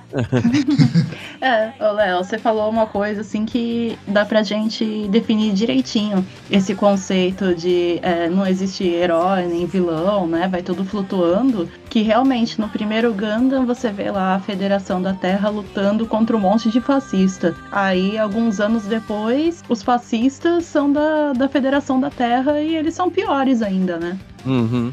É, o que uma coisa vai virando, né? É, com o tempo em Gundam. E aí você para e pensa assim, caramba, isso tudo era para criança, né? Que loucura. o, o Tommy não, não tem problemas, não tem papas na língua com isso. Eu queria até comentar que antes de fazer Ganda, né, a gente tava falando desse negócio de quebrar paradigmas. O, o Tommy, ainda fazendo desenho para criança, né, quando o anime ainda era bastante entendido como uma coisa para criança, ele tava colocando um monte de temática absurda dentro do, das séries que ele fazia. É, ele trabalhou pro Tezuka, né? Sim, ele trabalhou. Trabalhou diretamente com o Tezuka. Isso é muito louco porque o criador, né, do, do mangá. Mas é, ele, ele fez uma série chamada Zambot 3. É, tem outras que eu não tô lembrado agora, tipo Idon. Idon é uma outra. Que, assim, a matança dentro desses animes era generalizada era absurdo, assim, com crianças. As crianças eram os protagonistas. Pense em Power Rangers com crianças dentro do robô e ele tá acontecendo morte, a família. Eles perdem a família, eles têm que lidar com um monte de coisa difícil. Enfim, só um pouquinho da, da, da do Tomino, né? E de como ele pensa na indústria. Você falou de criança, né? Vocês comentaram do Bright também. Eu acho que o Bright ele é a figura é, mais certeira quando você pensa em terror de guerra, né? Porque a história do primeiro Gundam, assim, a maior parte dos adultos que podiam lutar numa guerra já, já tinham morrido, né? Uhum. Ali é um monte de, de criança, um monte de adolescente, porque não tinha mais como. E o Bright, é, ele tem essa figura paterna que vocês falaram, só que no primeiro Gundam ele tinha 19 anos, cara. Exatamente. Ele era só um cadete. Né? É, então, ele tinha. Ele ainda tinha patente muito baixa, de repente ele teve que tomar responsabilidade por toda uma nave ali, um monte de ser humano porque ele, apesar dele né, ainda ser, ter, ter uma patente baixa, ainda era mais alta dali. E de repente ele virou o paizão de todo mundo ali com 19 anos.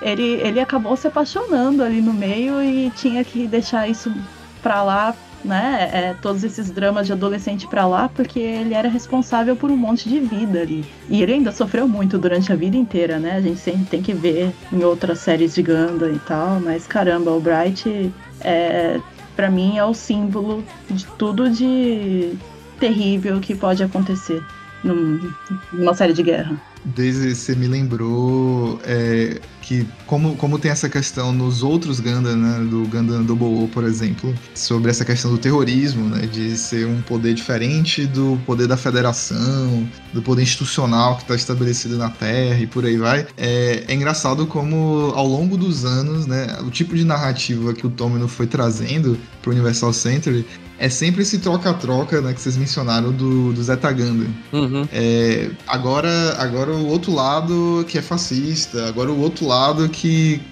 virou um grupo extremista. E acaba que o filho do Bright vira um terrorista heróico. Né, no, no, teve até o um filme recente aí, tá na Netflix também, uhum. que é o Hathaway Flash, né, o filho do, do Bright. Ah, Haraway Flash, isso. É, é, é, bem legal esse, esse tipo de coisa. Então, querido ouvinte, Universal Century, ela pega essa parte cronológica, tá? Ela tem vários, vários animes, tá? É, eu vou deixar o link na, na postagem do podcast, do guia lá do Crossover Nerd, da ordem do Universal Century para vocês assistirem, tá? Eu, depois eu preciso revisar porque entrou filmes novos, né? Entrou o próprio Hadaway Flash não tá lá, eu tenho que colocar ele lá também na, na história, mas é bem legal. É, assista. Então vamos falar aqui dos universos alternativos agora. A gente já falou de toda a matança, é, toda, todas as mudanças de conceito de guerra tal e tudo mais. E agora a gente vai falar de mais um pouco disso, porque no, no universo alternativo também tem. mas o universo alternativo tem uma diferença. O universo alternativo de Gundam, ele tem algum, alguns detalhes. Em primeiro lugar, a grande maioria das séries de universo alternativo já são fechadas. Então, tipo, você vai assistir uma temporada ali de 25 episódios, 50 episódios, acabou. Algumas fizeram bastante sucesso e acabam voltando por uma segunda temporada. Acontece muito. Um exemplo já foi citado aqui, por exemplo, é Gundam do Boa, entendeu? E, inclusive, Gundam do Boa não finaliza na série, ainda tem um filme para assistir, né? Que é o, o Awakening of Trailblazer lá, pra para você ver como acaba a série no caso, né? Então, no universo alternativo de Gundam, no caso, seria hoje em dia, né, para se alguém chega para mim, Léo, é, você gosta de Gundam? Eu quero assistir um Gundam, mas eu não quero assistir um monte de anime e tal e tudo mais. Geralmente, eu indico um, um do universo alternativo. Eu pergunto pra pessoa, você gosta de quê? Você gosta de shonen? Você gosta de seinen? Você gosta de zekai? Você gosta de lutinha só de robô? você gosta de um desenvolvimento melhor, entendeu? Aí você vai para isso. Tipo, Iron Blooded Orphans, por exemplo, é, e é, ele tá no mesmo patamar ali do Gundam Double também, de desenvolvimento de guerra tal. Ou seja, eles, nesse sentido, eles são mais semelhantes com o Universal Century do que o restante da, das outras séries da franquia. Algumas tentaram emular isso, a gente vai falar isso aqui, mas outras não foram tão bem nesse sentido. E tem outras que é o puro Dragon Ball de robô, né? né? Que, que, que é, é, bem legal. Inclusive, é muito famosa, né? Uma das séries de, de, de, de Gundam, que é o.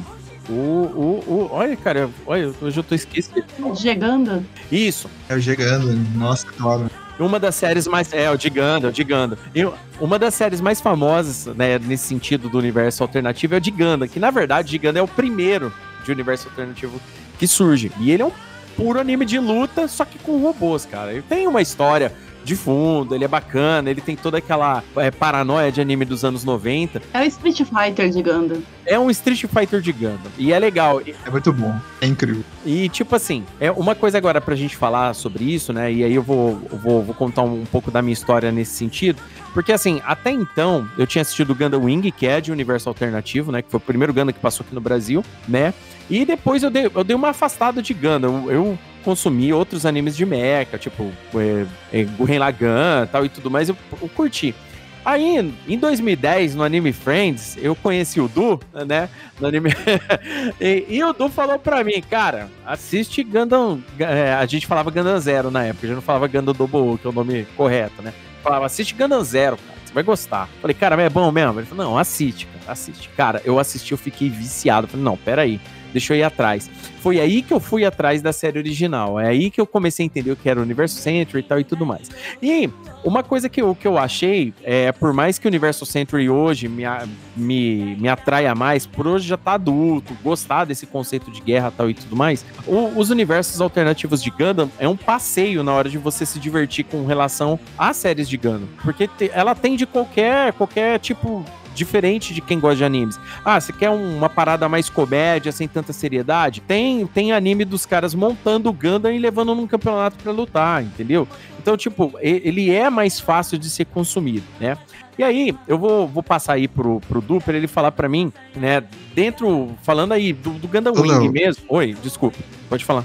Deixa eu só perguntar uma coisa para vocês. vocês falam, você e o Edu falaram mais cedo sobre um jogo né, de Super Nintendo que vocês jogaram e conheceram, uhum. reconheceram o Gundam Wing e tal. Uhum. Era aquele jogo de luta do Gundam Wing? É, é o, é o Endless Duel, né? É, do Endless, Endless Waltz. É, isso, Duel, Duel. É, Endless, Endless Duel, boa, boa. É ele mesmo, é o Duel. Esse daí, a gente jogava esse jogo, nossa, pra caramba. Ele fazia só que na época a gente nem tinha um, até aparecer a série do Gundam Wing. Aí eu vou perguntar pro, pro Du, né, que me apresentou o Gundam Gundam Double O tal e tudo mais, depois das séries de Gundam, conforme você foi assistindo, aí, né, do, dos universos alternativos, e depois de ter conhecido o Gundam mais a fundo tal e tudo mais, e hoje também sendo um gerador de conteúdo tal, indi faz indicações, explicações e tudo mais no, no seu canal, fala aí pra galera, o que, que você acha do universo alternativo? Você concorda que ele é uma boa porta de entrada pra galera começar a embrenhar nesse universo?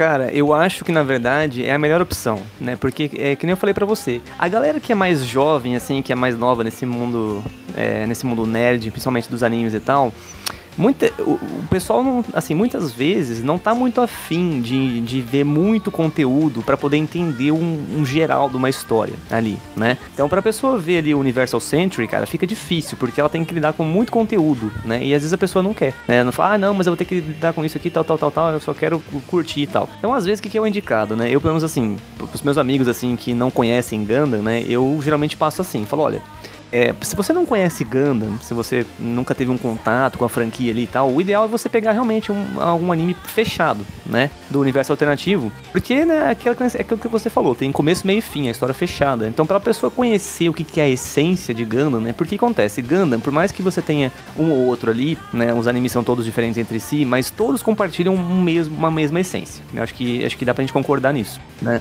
Os animes de Gundam, eles não eles têm aquela essência mesmo, né, que, que é raiz e tal.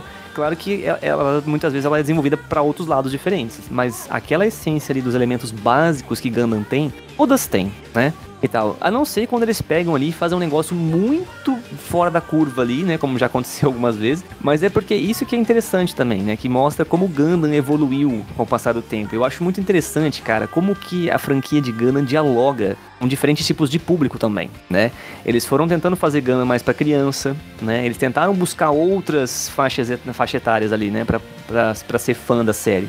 Isso eu acho sensacional, essa questão de como eles foram mudando um pouquinho a temática ali para ir se ajustando, né, uma coisa ou outra. Então eu acho que assim, o ideal para pessoa conhecer Gundam hoje em dia seria realmente ela pegar uma história fechada, cara, para assistir meio com começo, meio e fim, para ela entender os elementos básicos do que do que torna o Gundam uma franquia de animes interessante né? Porque isso, isso aí é uma coisa que eu já ouvi até, de pessoas me falando assim, né? Ai, mas eu não. Eu falo, não, como que é? Eu falo, Ganda começa aqui, tal, tal, tal. Eu expliquei, né? Aí fala, ah, mas quantos episódios eu tenho pra ver? Eu falo, ó, tem tantos episódios, tantos filmes, tal, tal, tal, tal. Aí a pessoa já desanima, entendeu? Muitas vezes acontece isso, cara.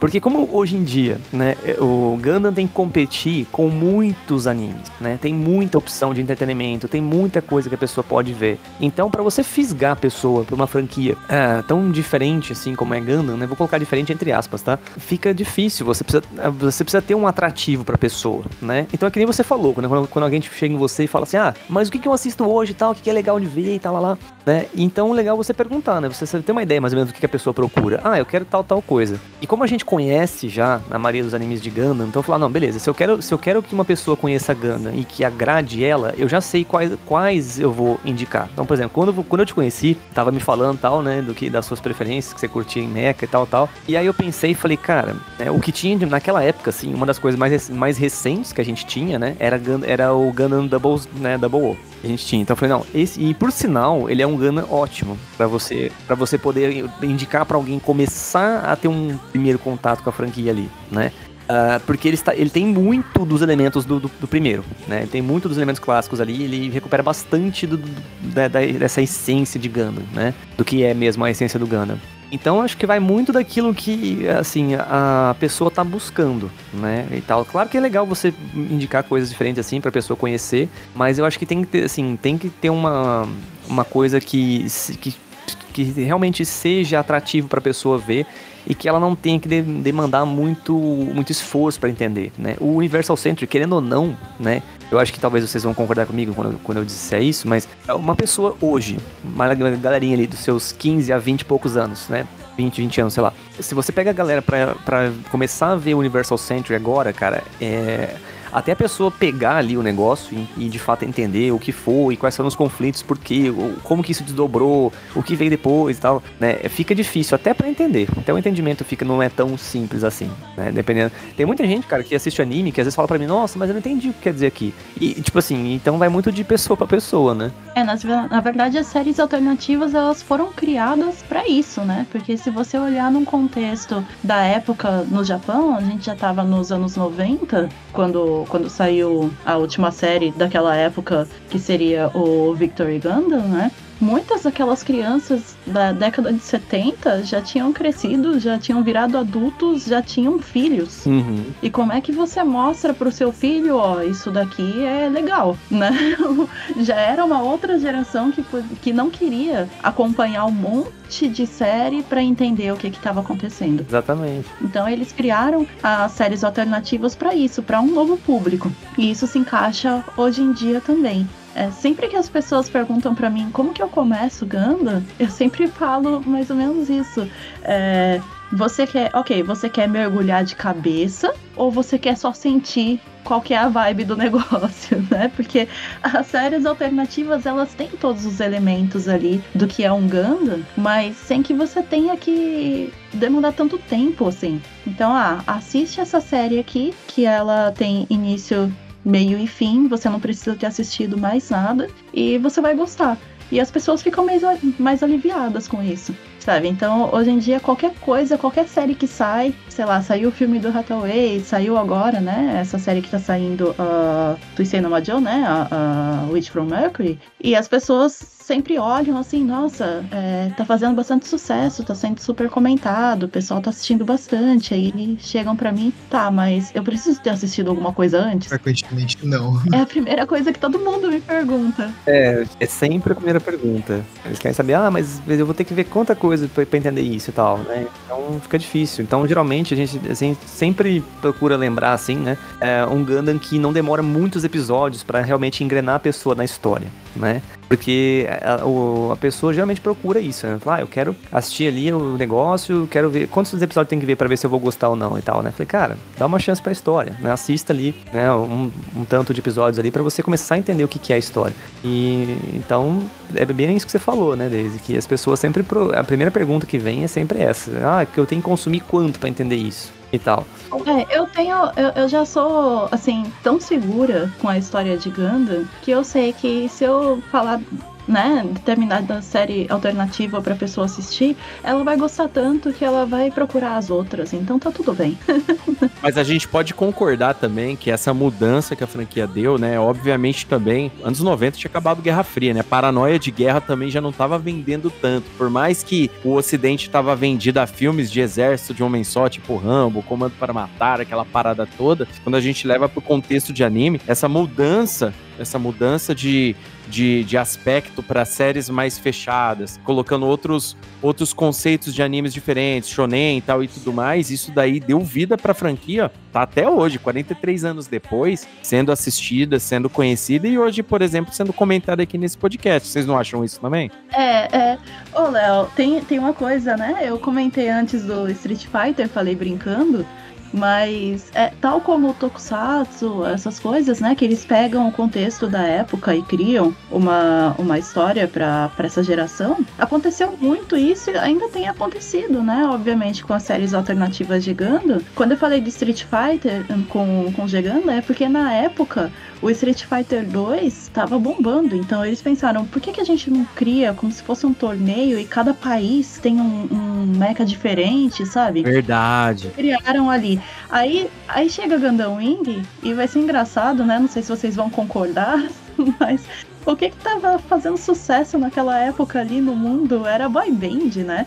Então, de repente, você pega cinco é, é, personagens muito bonitos ali, cada um com sua personalidade um pouquinho diferente, parece uma boy band ali. As meninas começaram a virar muito fãs de Gundam com Gundam Wing, por exemplo, né? Então, teve muito, muito disso. O Gundam Seed é, foi uma série que eles tentaram usar muitos elementos da primeira, do primeiro Gundam e acabou virando um super sucesso ali. Eu acho legal você mencionar, o Daisy, o Gundam Seed, por exemplo, porque eu não sei se vocês lembram, né, no começo dos anos 2000, galera, né, tava muito em alta né, aquela questão de assuntos relacionados à clonagem. Sim. Uhum. Uhum. É, então, essa questão da biomedicina no começo dos anos 2000 estava muito forte, cara. Então eu acho assim, tem para mim que muito do que saiu ali em Gundam Seed e depois no Seed Dash, né, que é a continuação direta do, do Seed, tem muito a ver com, com o que estava se passando naquela época né, essa questão da, da, da, da, clonagem, do desenvolvimento dessa parte da biomedicina. O Seed foi uma das séries que vocês estavam falando sobre é, as pessoas pedirem recomendação, né, entenderem como é o universo de Gundam e tal. Como o Seed foi essa tentativa de dar uma rebutada, né, de dar uma renovada nessa fórmula do Gundam Universal Century. E eu tenho colegas, né, amigos que conheceram a história, a fórmula de Gundam a partir do Gundam Seed e aí foram se interessar em procurar saber sobre, né, se aprofundar mais na história de Gundam. Cara, Gundam Seed foi um fenômeno gigantesco, assim. Você tem anos depois, o, o, Kira, né, que é o protagonista do Gundam Seed, ele ainda estava na lista de é, personagem mais querido da revista Nossa, New Type, sim. né? É engraçado a revista New Type, mas é uma revista de anime muito conhecida aqui no Japão. Um ícone. É, um ícone que foi criada lá no começo do, né, puxando pelo sucesso do Gundam, mas enfim, é uma revista que é super famosa aqui, que ela é referência, né? Então, é muito louco, assim, Gundam Seed até hoje vende produto a rodo, sabe? É, é, uma coisa rapidinha, né, da minha vivência aqui no Japão, de novo. É, mês passado, a gente tem marcas de bolsas, marcas, né, femininas, essas coisas. É, uma marca de bolsa muito famosa aqui, chamada Samantha Tavassa, né, ela lançou uma série de produtos de Gundam Seed. Então você tem uma bolsa do Haru Rosa, sabe? Umas coisas assim. Uhum. E aí eu fui na loja para ver e tava esgotado. E Gundam Seed, você vê, é um negócio de 20 anos atrás já. Já. É engraçado isso, Daisy, porque é, os dois que você citou nessa sequência, assim, né? Gundam Wing e Gundam Seed, vocês citaram, tipo, o contexto histórico, as temáticas que estavam presentes. E tem um outro lado que eu acho que contribui para essa popularidade, para as pessoas que se mantiveram até hoje interessadas nisso, é que é, o fandom né, de Gundam acaba criando suas próprias é, narrativas e interesses. E aí os personagens do Gundam Wing e do Gundam Seed eram personagens muito chipados, né? Tipo, os meninos mesmo, boys love da vida. E começou a crescer por conta desse tipo de fandom que se aglutinava aí em torno de Gundam. Sim, não só falando como. É, tem muita pesquisa hoje em dia é, acadêmica, né? Eu, como uma pessoa que faz um monte de pesquisa também, vejo muito a questão do Gundam Double porque como o Gundam Double ele foi criado numa época que o contexto mundial ali estava voltado para o Oriente Médio, sabe? É, e o protagonista, ele é do Oriente Médio e tal, né? Você vê as guerras ali pelo resto do petróleo que sobrou e tal. É, eles fizeram muita pesquisa sobre isso. É muito interessante você parar para ver, assim, o que você pode fazer com uma, uma franquia de anime, né? Porque ela tá, ela foi realmente construída com base em todo o contexto histórico do que estava acontecendo. Então você vê lá atrás na década de 70, uma série que foi construída na época da Guerra Fria, porque o autor queria que as crianças também dessem uma olhada nisso aí e tal. E aí, 2007, 2008, você bota uma série que o contexto ali é a guerra que está acontecendo no Oriente Médio. E provavelmente mais para frente a gente vai ter alguma coisa, alguma série, alguma menção ao que está acontecendo na Rússia e na Ucrânia, por exemplo. É interessantíssimo isso, né? O, o, os universos alternativos, né? Por não precisarem seguir toda aquela sequência direta que tá no Universal Century, ele consegue passear entre as eras, sempre colocando um aspecto, né? A gente deu aqui quatro exemplos diferentes de épocas da humanidade nesses últimos 43 anos, né? E uma série de Gundam se encaixa ali facilmente. Um, uma curiosidade sobre Gundam Seed, Gundam Seed Destiny, é que é, são duas séries que meio que criaram bolhas de Gunpla no Japão, porque, cara, saiu muito, mas muito mecha, mas muito, muito Gunpla porque o, tem muito robô a série. Tem. É, o, o Gundam Robô já tem bastante, mas o Cid, nossa, passa do nível, né? O Cid, o Cid fora não fora das duas séries normais, ainda tem dos ovos, cara. Que é muito robô. Tem mangá também. Tem mangá, robô do mangá, né? Quem, quem já jogou aí, depois a gente vai falar melhor do game, de games, mas aqueles é, SD Gundam que é, que é de tático, por exemplo, inclusive eles vêm com os mechas a mais aí que você só vê no mangá, por exemplo, né? Esse esse tipo de coisa. Então ele acabou meio que criando uma bolha, né? E, porque tem muito robô. Eu aqui em casa eu tenho, e, e, também é legal falar dos designs do Gundam Seed. Eu acho que é, a história nem tanto, eu vou ser bem sincero, a história do Gundam Seed não me pegou muito, por mais que tem bastante brain war, né?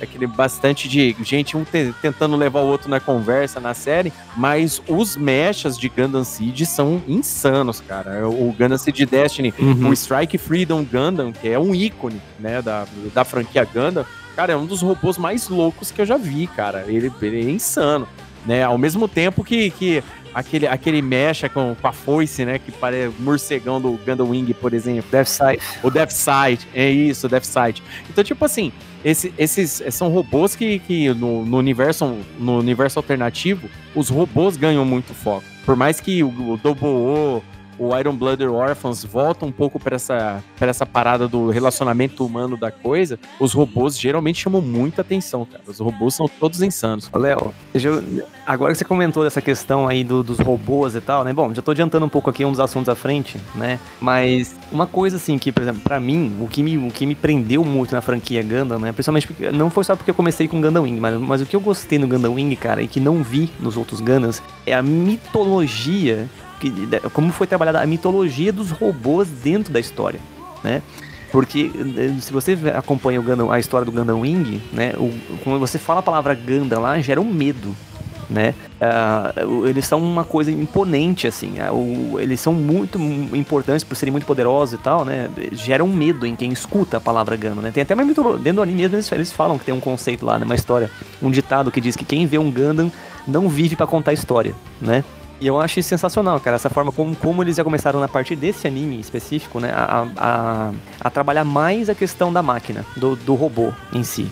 Né? A gente tá vendo nessa série nova também, né? Essa mitologia do Gundam. Não sei se vocês estão acompanhando, mas tá tendo isso também.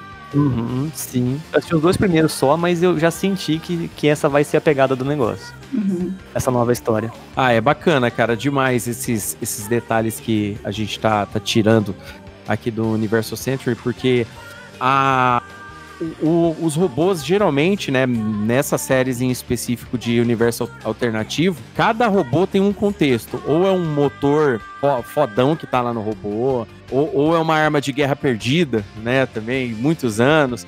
A gente tem, por exemplo, no Gundam Age, por exemplo, o Gundam Age, ele segue três gerações de pilotos de Gundam numa guerra contra Marte, né? Inclusive nele também tem muito daquele conceito de ver o outro lado da coisa, né? Nesse conflito. Dentro dessa, dessa questão, como a gente estava falando antes sobre ter muitas dualidades em Gundam, é, essa é uma outra dualidade. E são as habilidades da máquina, do robô, e tem as habilidades do piloto. Exato. E aí vem, vem essa coisa do New Type, do Seed, é, do. Tem muito piloto que fica doido enquanto tá Sim. Né, pilotando, que acaba com a cabeça. É, porque o sistema é muito mais avançado né, do que ele próprio. Tem muita gente que morre, né? E em série alternativa tem muito disso. O Léo citou o Psychomu, né, por exemplo, que foi uma das primeiras coisas que me fez ficar interessado em Gundam, porque eu tinha conhecido no Gundam, que é o do Universal Center, o Gundam que o é, digamos assim, o último level do Gundam que o Amuro pilota. É, e ele é um robô extremamente conhecido por conta do nível do Psychomu que ele tem, né? Que é o sistema lá que é usado para é, ativar as habilidades New Type e poder manifestar elas de maneira física. E essa, essa linha de poderes vai evoluindo e vai tendo vários poderes diferentes em cada Gundam Wing mesmo tem um sistema zero lá, né, do, do Gundam Wing. Zero. Que é uma coisa praticamente assim, vamos controlar o futuro, o destino, é um negócio absurdo.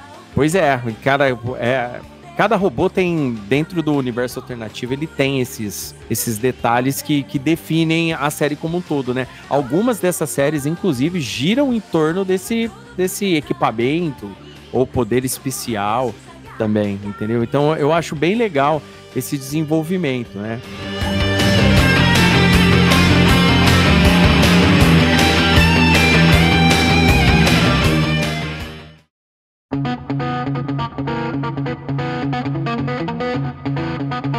Viajante, já segue o Crossover Nerd em nossas redes sociais? Ainda não? Bom, então você encontra o Crossover Nerd nas seguintes redes: no Twitter, como Crossover Nerd, no Instagram, também como Crossover Nerd, e no Facebook, como Crossover Nerd Oficial. As nossas atualizações do site e do nosso podcast saem primeiro nas redes, então não perca a chance de ser um dos primeiros a receber o nosso crossover de ideias. Até lá!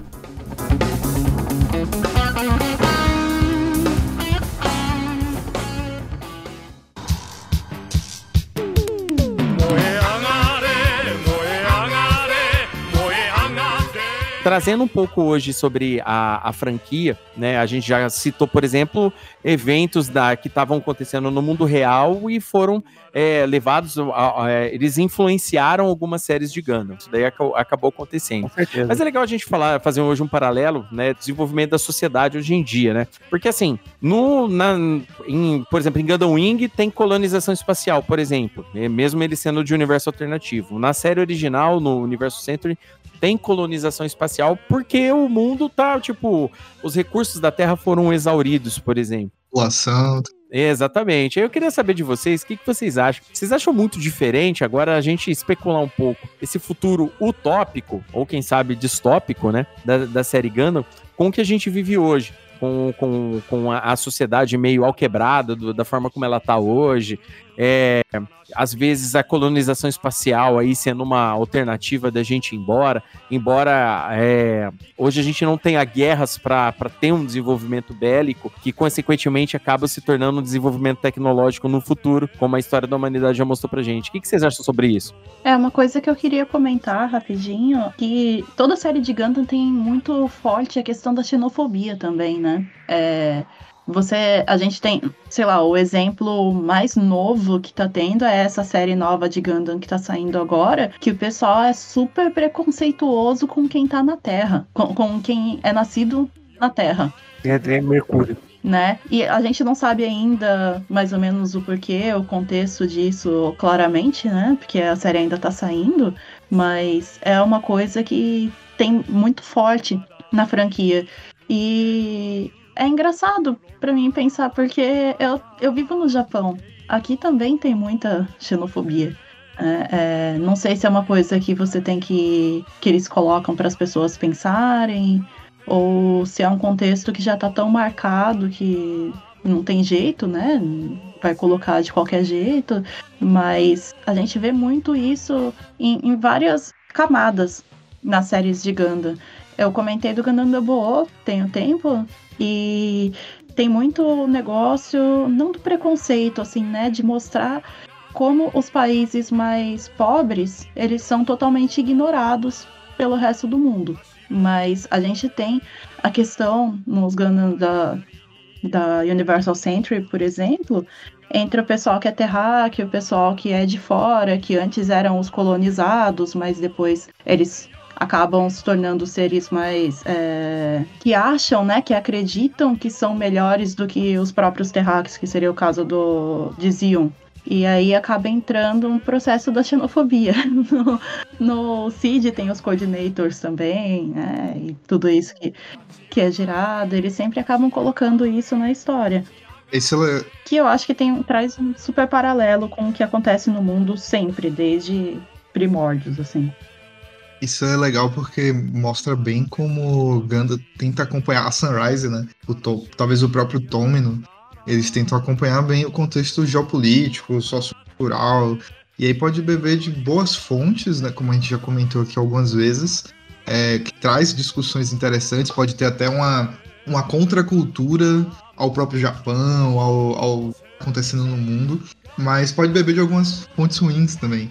E aí um exemplo bobo, assim, porque eu nunca fiz essa análise muito aprofundada em Gundam, mas uma coisa que me pegou de primeira quando entrei em contato com, com a franquia, eu acho que isso é, meio que se diluiu com, ao, longo do, ao longo do tempo, mas é dentro da ideia do New Type, a Daisy até mencionou quando ela estava explicando, sobre o uso da capacidade do cérebro.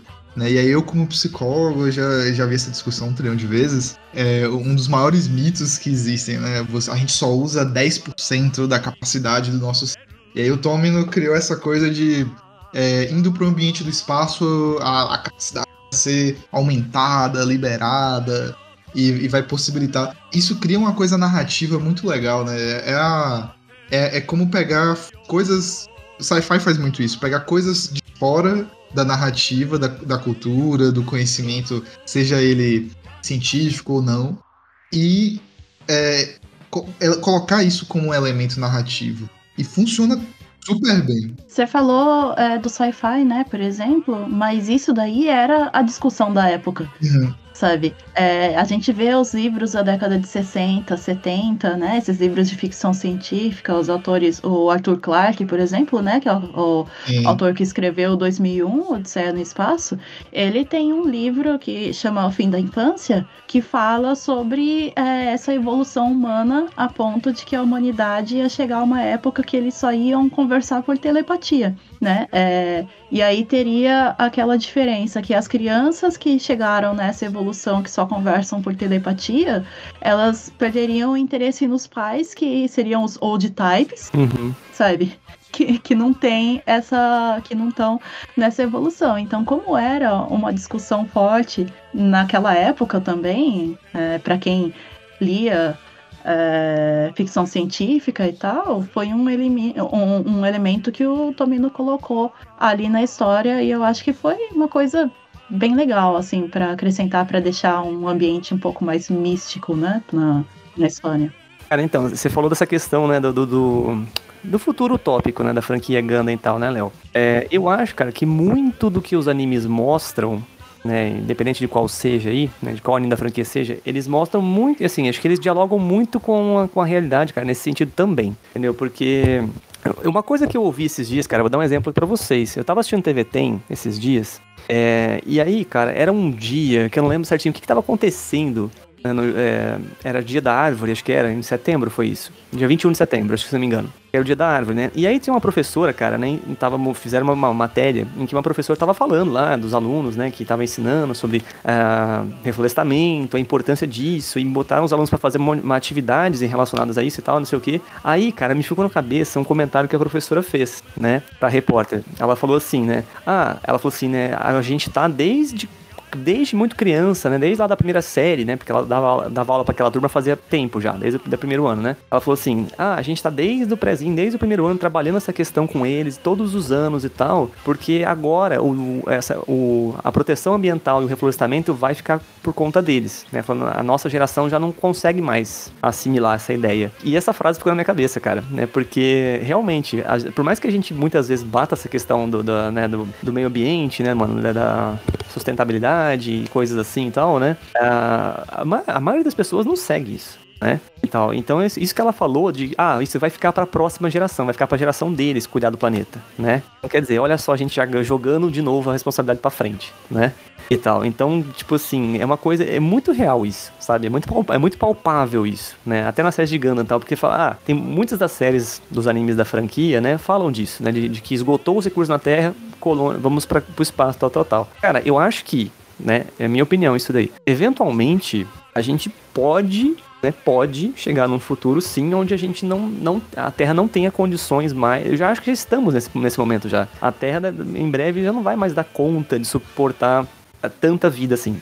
Então, é, já está sendo pensado por muitos órgãos aí, cara, questão de, de renovação de recursos, entendeu? De, de uh, poupar recursos né, e, e tal, justamente por conta disso, porque o pessoal já sacou que, entendeu? Isso não vai durar para sempre, né? E eu acho que esse pensamento de, de sair, né, de buscar fora uma melhoria, é uma coisa também que está implícito na, na, mentalidade da humanidade, né? Buscar fora, é, vamos, vamos, vamos partir para um lugar onde a gente acha que vai ser melhor e tal. Então, é, não sei sim se vai chegar num ponto de colônias espaciais. Pode ser que sim, né? Daqui mil anos, talvez, não sei, entendeu? Mas é uma coisa que definitivamente, né? Do jeito que a coisa está hoje, né? Nossa realidade hoje, eu vejo acontecendo, né? Eu vejo como uma possibilidade de acontecer e tal.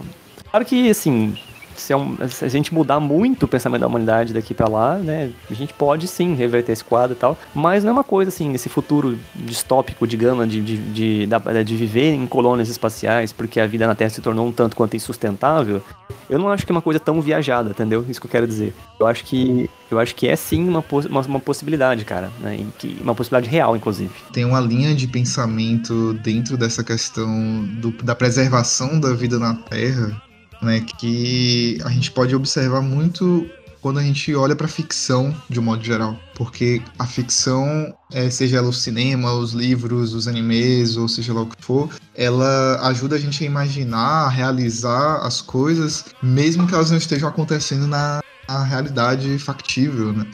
Então, muitas vezes é, ela pode acabar tendo essa função de imaginar como é que seria um futuro onde a gente explora, por exemplo, espaço então o Gundam vai muito nessa linha e ele já demonstra um pouco das coisas que podem ser carregadas da nossa história para frente, né? Os conflitos geopolíticos, as questões humanas que vão aparecer e os problemas que a gente já tem que podem ser carregados né, para essa tentativa de exploração do espaço, seja no sentido mais é, explorar recursos, seja no sentido mais de viagem. E a gente já vê exemplos disso aí, né? Tem bilionários é, querendo fazer exploração de, de, de, colônia, de criar colônia, de criar elevador espacial. Inclusive é uma coisa que tem lá no Gundam Double O, né? Tem um grande elevador orbital e é uma coisa, uma ideia que tá aqui no nosso mundo, que já existe. Uhum. Com certeza não estava presente apenas em Gundam, né? Mas ressaltando esse papel da ficção em imaginar e,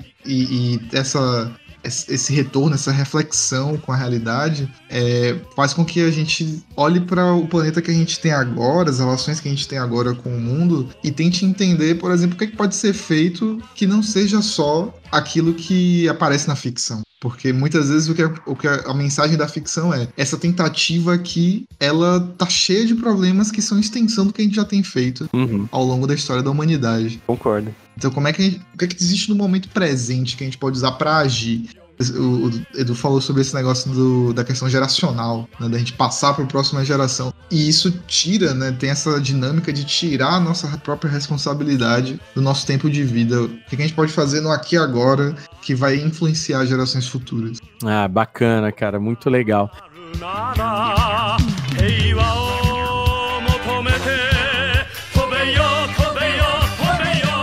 Passando um pouco agora aqui para a próxima parte da pauta. Na verdade, para finalizar essa parte que a gente tá falando, quero perguntar para vocês qual que é o anime predileto da Universal Century de vocês e o anime alternativo, né? A série alternativa que vocês mais gostaram e qual série do Universal Century vocês mais gostaram. Então vamos lá, Daisy, começa você aí pra gente. Vamos lá, o meu, é, minha série favorita da Universal Century é e sempre será a Zeta Gundam, que é maravilhosa, né?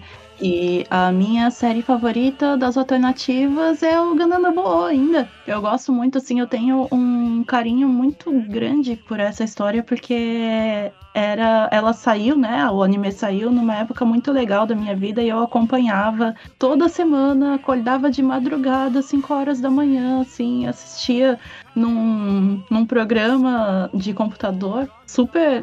que, que, a imagem era horrorosa, assim, né? Mas tentava assistir ao vivo também. Depois ficava no Fortean lá comentando por horas. Então foi uma coisa que me marcou bastante. Eu adoro o Gundam Double até hoje por conta disso. Bacana. E você, Edu? Quais são suas séries prediletas aí? Cara, eu, eu vou escolher mais. Eu estou bem parecido com a Daisy, na moral. Porque o Zeta Gundam é o meu favorito, né? Do Universal Century. Embora eu deteste o Camille, que é o protagonista. Nossa, eu não gosto dele nem a pau. eu não gosto dele. Mas a história é muito boa. Né? Eu gosto muito da história. E dos outros personagens. Mas dele eu não gosto. Né? O protagonista uhum. é muito chato. Mas. Ele divide opiniões mesmo. Se você ignorar a presença dele, né? Todo o resto é ótimo entendeu? então, então Zeta Gano seria assim meu favorito, né? Apesar do Camille não ser o, o rei dos protagonistas para mim, né? E tal. Agora, do universo alternativo, né? Puxa, é muito difícil eu escolher um, né? Eu tenho dois, na verdade, né? Pode falar as duas. Bom, vamos quebrar o galho.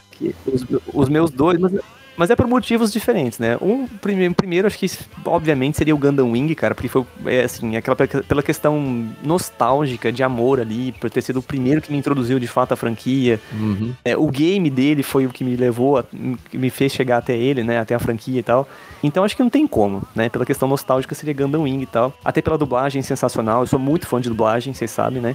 Então acho que Gundam Wing seria o meu número um ali, seguido pelo Double O, né? Porque é o que tem para mim a história mais é, sensacional tal, e que tem um anime que mais, que mais tem os elementos clássicos de Gundam ali, e eu acho que seria esse.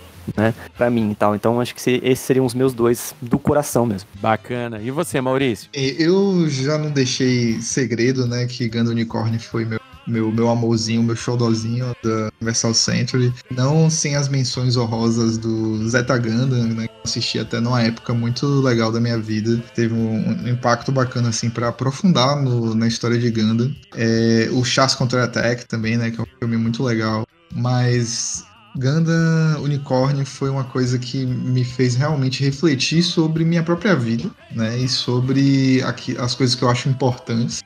Pra vocês terem uma ideia, eu, eu ficava contando toda vez que eu assistia de novo os sete OVAs. Aí assistia com os amigos, assistia com a pessoa que eu tava namorando, depois assistia sozinho. Aí eu dava reassistida do ano seguinte, né? Porque eu já tinha assistido ano passado.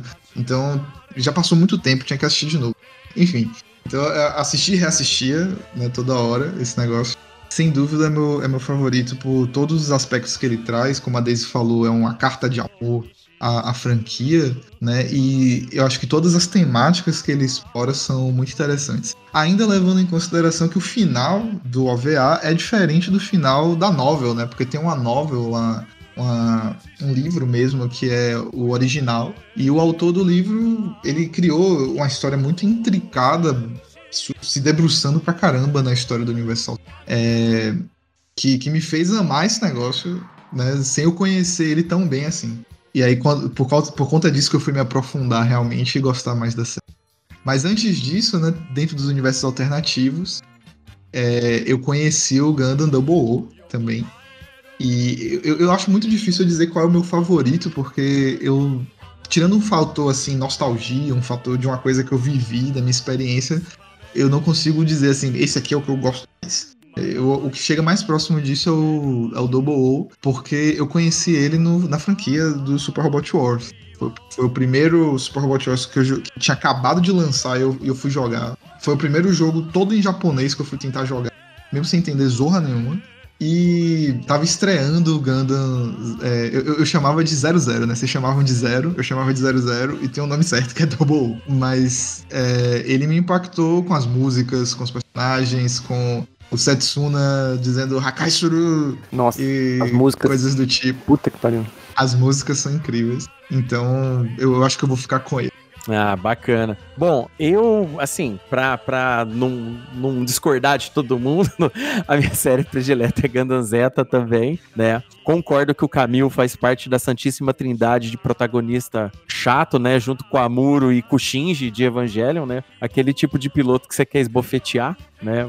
Daquele jeito que você fica, entra no robô, moleque. Não vou entrar. Entra no robô, aquela parada. é, é, é foda. O Bright, o Bright Slap. Oh, mas aí, mas aí comparar com o Shinji é... Nada a ver. Não, é, é, agora eu forcei.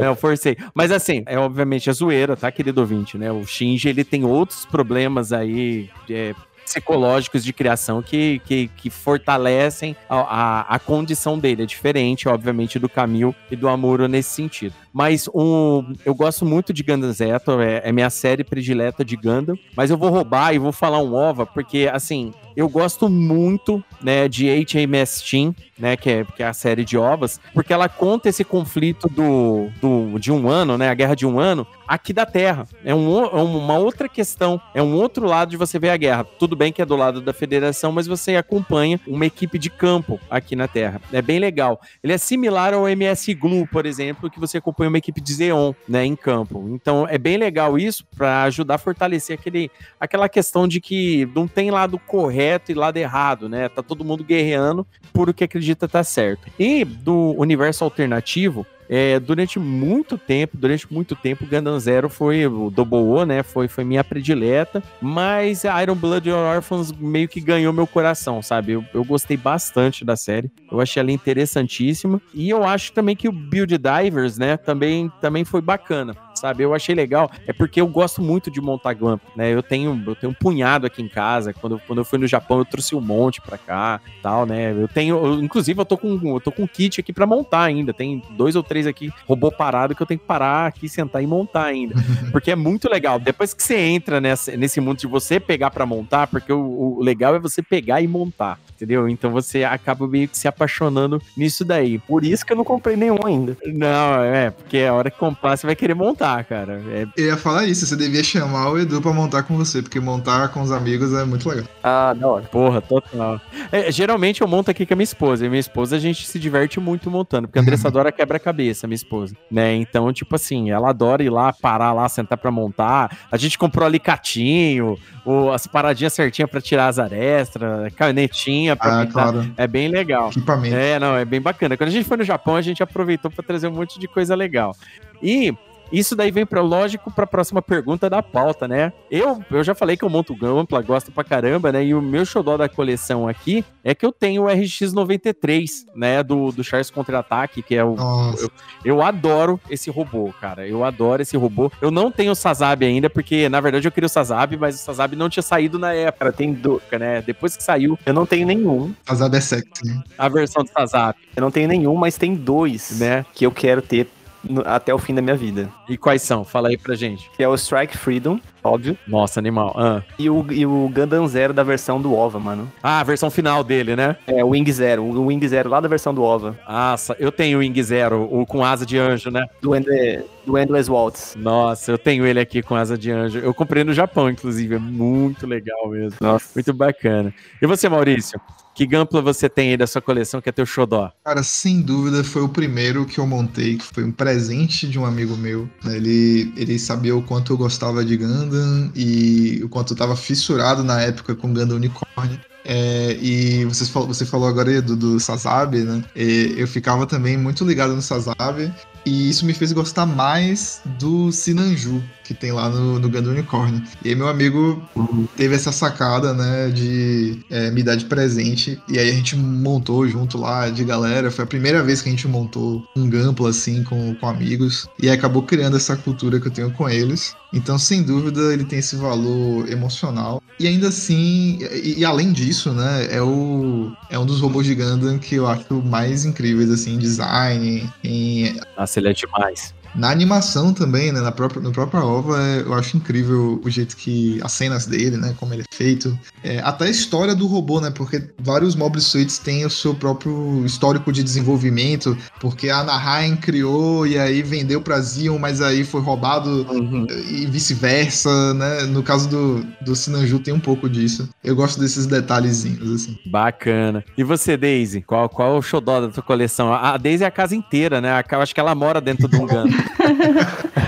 Olha, eu vou falar que eu não sou a pessoa que mais monta Gampla aqui em casa, né? Quem, quem tá sempre montando é o meu marido. Uhum. Mas é, eu tenho dois xodós, na verdade. Tem um Zeta MG que eu dei de presente pro meu marido quando a gente tava namorando ainda e a gente montou junto, né? Eu fiz o panel line, eu gosto de fazer as linhas, e ele foi montando, então a gente Legal. foi fazendo junto. Esse daí é um xodózão aqui de casa. E o meu Double Canta também. Que é o primeiro MG que eu comprei, e eu comprei quando eu vim passear no Japão em 2011 né? Eu sou apaixonada por esse kit, ele é muito bonito e é o meu xodazão, assim, porque eu montei ele sozinha e eu era apaixonada, eu deixava ele na mesa do meu trabalho na época, sabe?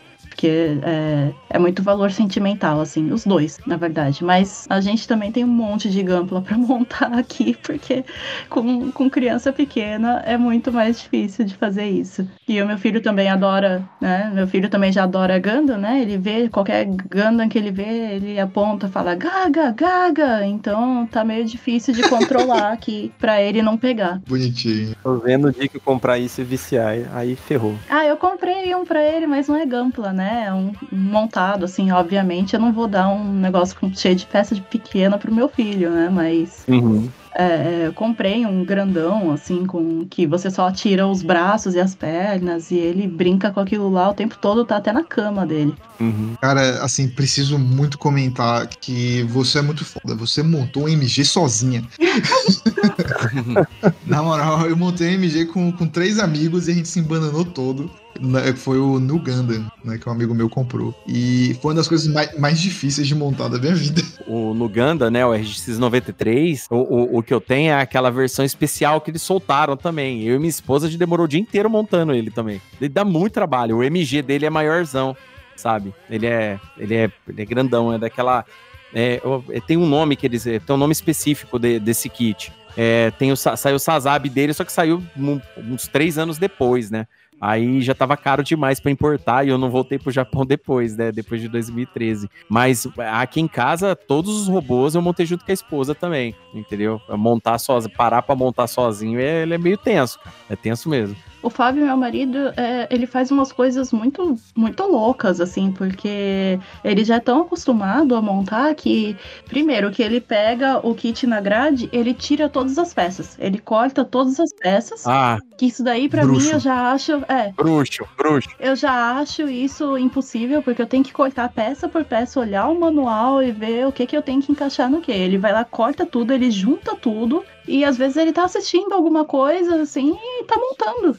Sabe, sem, sem olhar o manual direito, sem nada, assim. Eu, gente, o que, que é isso? Ele já sabe fazer, já. É, então. Ele já sabe fazer o esqueleto por dentro dos robôs sozinho, já. Pois é, às vezes ele erra, tira de novo. Ele já pode construir um Gundam pra gente pilotar. Nossa, eu, eu falo, cara, você é doido. Eu não conseguiria nem cortar todas as peças e deixá-las juntas. Olha a verdade, foi ele que construiu aquele, aquele RX é, 79 que tem aí, em, acho que é em Odaíba? Não lembro onde é agora. Em Yokohama, né? Isso, Ah, se fosse ele, a gente tava Aqui. rico agora, quem dera. foi ele que criou. Ah, Vale, vale ressaltar que minha viagem no Japão, um dos momentos mais emocionantes mesmo da viagem foi quando eu fui em Odaiba lá e tirei foto com o Ganda. Na época era um RX-782 que tava lá. Uhum. Hoje em dia é o Unicorn, né? Nossa. Ah, foi por isso que eu lembrei errado. É, agora é o Unicorn que tá lá. Mas na, na época era o RX-782. Tem até foto no meu Facebook e tal. Vou até postar depois no Twitter, eu vou lá. Mas, cara, é, nossa, é emocionante demais, Demais, se olhar demais. pra cima. cara. Nossa, mas é muito legal. Que sonho, que sonho. E agora saiu de Yokohama que ele se mexe, ele dá um passo, ele se agacha, sabe? Uhum. É, eu vi. É, e a gente foi, né, no final do ano passado. Nós fomos com um quinzinho, né? Com meu filho, ele tinha um aninho e pouco. E foi muito legal porque esse Gundam, a gente tava na primeira fileira, esse Gundam ele se agacha e ele vai erguendo a mão como se ele fosse te pegar, sabe? Nossa, que da hora. Nossa. E, e o segurança, ele falou assim, ó, seu filho é muito pequeno, cuidado que ele vai chorar. Não, nossa, meu filho admiradaço, assim, sabe? Achando que o Gundam ia pegar ele Aham. com a mão. Tava que nem a menina da bruxa de Júpiter, né? Que já. É, Ele mais queria que ele pegasse de verdade, né? Ah, bacana. Ô, Léo, deixa eu. Posso, posso devolver a pergunta? Uma pergunta pra estender aí essa questão? Pode, vai lá. É, Qual é o sonho de consumo de vocês em relação a, a, a assim? Tipo, Qual é o Gampla que vocês mais querem ter na vida? Porque o, o- se tem um, um robô que eu gostaria muito de montar, é o Rainu Gundam, Uhum. que é um dos, um dos bichos mais bonitos que eu já vi. ah, sim, lindíssimo. É, eu gosto muito do, do Gundam também. Eu sempre, tipo assim, na verdade, nos games desses táticos, né? Já Sim. puxando um pouco, eu sempre corro pra montar essa unidade porque eu acho ela insana, né? O Rainun Gundam, se não me engano, ele tem, só- tem só na Beltorticus Children, né? Se não me engano. Isso. Acho que é só na, na, na, na novel, né? Ela não foi pro, Uhum. pro filme. Mas o eu gosto muito dessa, dessa unidade também, então eu concordo plenamente com você, Maurício. Essa é a minha unidade que eu mais tenho vontade de ter. É lógico que eu queria ter o Sazab, igual eu falei pra vocês, que eu acho o Sazab insano de legal. Né? Parece um samuraizão, assim, grandão e tal. Mas o Rainu Gundam eu acho que é primordial. Se um dia eu tiver aqui na minha coleção, ele vai ter que aparecer aqui. E vocês? Eu vou falar uma coisa pra vocês que me deu vontade de chorar de novo já, e agora vocês falando, vocês vão querer me matar. Mas teve uma época que eu, eu tinha um Rainyu Gundam MG aqui, maravilhoso, lindíssimo. É, teve uma época que apertou aqui, eu tive que vender. Não, então Tava, e tava fechado na caixa. É, É isso. ninguém vai brigar com você. Apertou a conta, acabou. é. É, É, exatamente. vivemos no capitalismo. Não tem jeito. Sobrevivência acima de tudo. Não, mas olha, eu sou, eu sou uma pessoa simples, eu queria um PG, a gente não tem nenhum PG em casa. Nossa, PG é animal, cara. É, né? E se eu pudesse escolher, eu ia querer o, o Unicorn PG, o Banshee PG, na verdade. Não. Porque Esse- é, com as luzes, com tudo, eu usaria de árvore de Natal. O legal do PG é isso, né? Você pode colocar um monte de coisa, né? Ele, ele brilha, você põe efeito, um monte de coisa, né? Uhum. Fora que ele deve demorar pra cacete pra montar um PG. Ah, sim. A Daisy acabou de criar um novo ideal pro meu Natal que não vai poder ser realizado.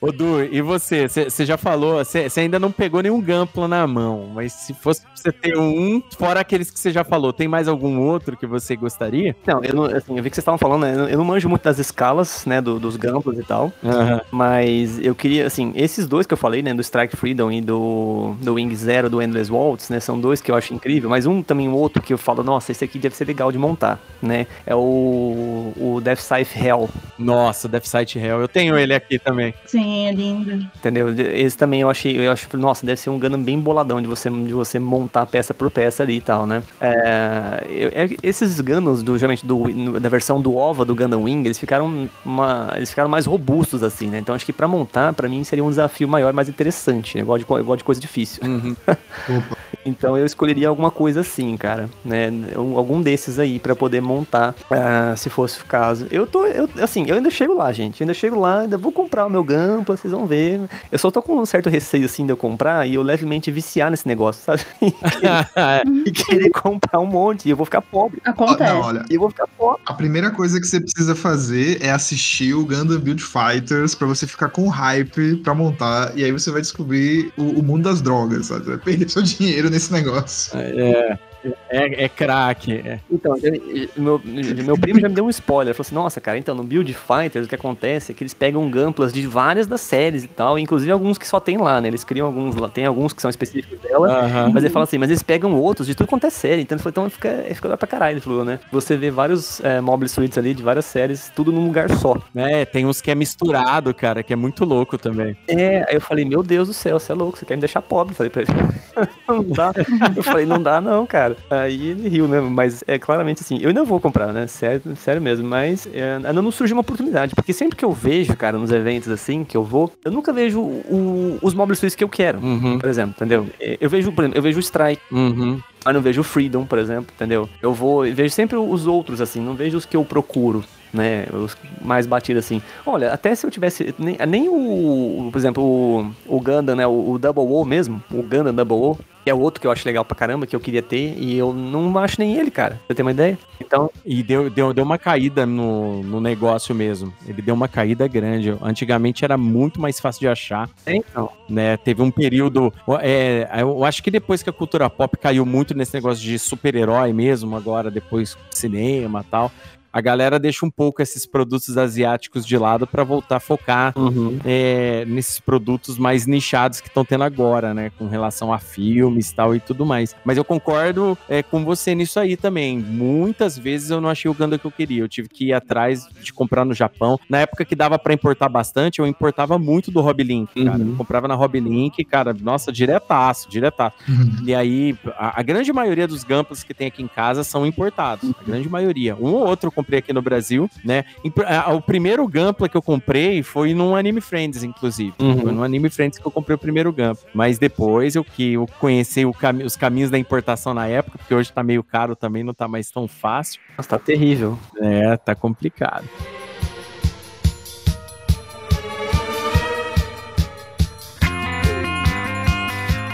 Bom, falando em, em assim, pra gente fechar, a última parte da pauta é games, né? Tem, tem games de Gundam, assim, gente, não dá nem pra eu fazer uma lista aqui, porque tem tanto, tanto game de Gundam, mas tanto game de Gundam, tanto game de Gundam, que é mais fácil, querido ouvinte, ir lá e digitar no Google games de Gundam e dar um enter e, e ver o que mais gosta. Então, é mais, eu vou perguntar aqui pra galera, o- o- é, talvez a resposta já seja meio, meio que automática de todo mundo, mas quais são os games de Gundam que vocês mais gostam? né? Qual o game de Gundam, no caso, que vocês mais gostam, né? Eu, como, eu, eu só pra adiantar, o que eu mais gosto é todos aqueles que têm Tactics no nome, né? Todos aqueles que, que, que são do formato Tactics, né? Aqueles SD, né? Que é o Super Deformed, né? Que é uma, que é uma forma de de que eles usam no Japão, onde que fica ca- o, o Gundam fica cabeçona, o corpinho pequeno, inclusive tem séries inteiras disso daí, inclusive tem uma recente, né, utilizando lá um Cavaleiro Gundam tal e tudo mais, isso daí é, é bem comum, tá? É um, ele tem um, um universo próprio ali de, de, de séries de Gundam desse formato SD. Tem, tem SD de Naruto, tem SD do Hokuto no Ken também, de outros animes também, mas eu acho que de Gundam é, é bem mais conhecido. Então eu gosto muito de games SD, do formato SD. Hoje na Steam tem desses games pra caramba aí. Eles pegam vários mechas de várias séries de Gundam, ou, ou de Universo Centro, ou Universo Alternativo, ou mistura tudo junto e coloca também, tá bom? E aí eu vou perguntar então aí o, o, pro Edu se ele conhece mais algum game fora aquele de Gundam Wing e, e fala aí pra gente, fala aí então. Conheço. Cara, então, os meus games favoritos de, de Gundam, né, são três, na verdade. Eu não, assim, eu não tô muito atualizado com os games mais recentes de Gundam, né? Então, óbvio que a, a- a minha, as minhas escolhas vão ser coisas mais antigas. O game do Super Nintendo, né, que foi o que me levou até a franquia, né, que é o game de luta lá do Gundam Wing, né, Endless Duel. Uhum. É, o, o outro game, cara, é um de PlayStation 2, que era o, o Gundam Battle Assault. Não sei se vocês lembram. Ah, legal, le- lembro.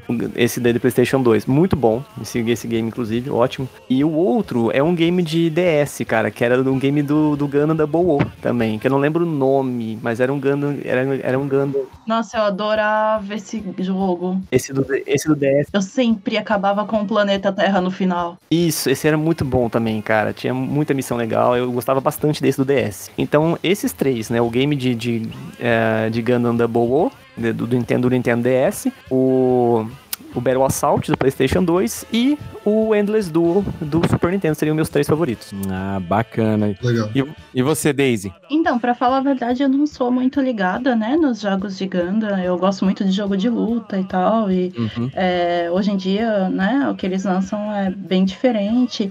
Esse jogo do DS, do Double, eu joguei bastante, mas eu, como uma pessoa péssima pra jogar qualquer coisa, eu sempre é, acabava o jogo da pior forma possível. Eu acabava com o planeta Terra, né? Então eu não sou uma pessoa muito boa pra jogar. É, joguei muito um jogo de Gundam que era é, de. Como que é mesmo? Aquele xadrez chinês? Mahjong. Joguei? O Mahjong. Ah, Mahjong, nossa. Mahjong, nossa, isso, isso. Joguei muito um jogo de Gundam que era pra DS também, que era de Mahjong. Eu não entendia direito como fazia, mas era muito legal porque as falas dos personagens eram muito engraçadas. E é, atualmente tem um, um jogo que saiu tem pouco tempo, tem uns dois anos aí, é, pra PlayStation 4, que ele é uma. Como, como eu posso dizer assim? Eles tiraram né, do arcade aqui do Japão e colocaram pro PlayStation 4, que é o Mobile Suit Gundam Extreme versus Ah, sim. Maxi Boost On. Ele é, é enorme, né? O nome. Mas é. É porque tem o, o Gundam Versus, né? Tem o Gundam Extreme, que é um arcade aqui do Japão, e eles vão só adicionando, né? As, Uhum. as versões. E o, o que é muito, muitíssimo interessante nesse jogo, além do fato de ter ele no Brasil e tal, no Ocidente, é a quantidade gigantesca de personagem que você pode escolher.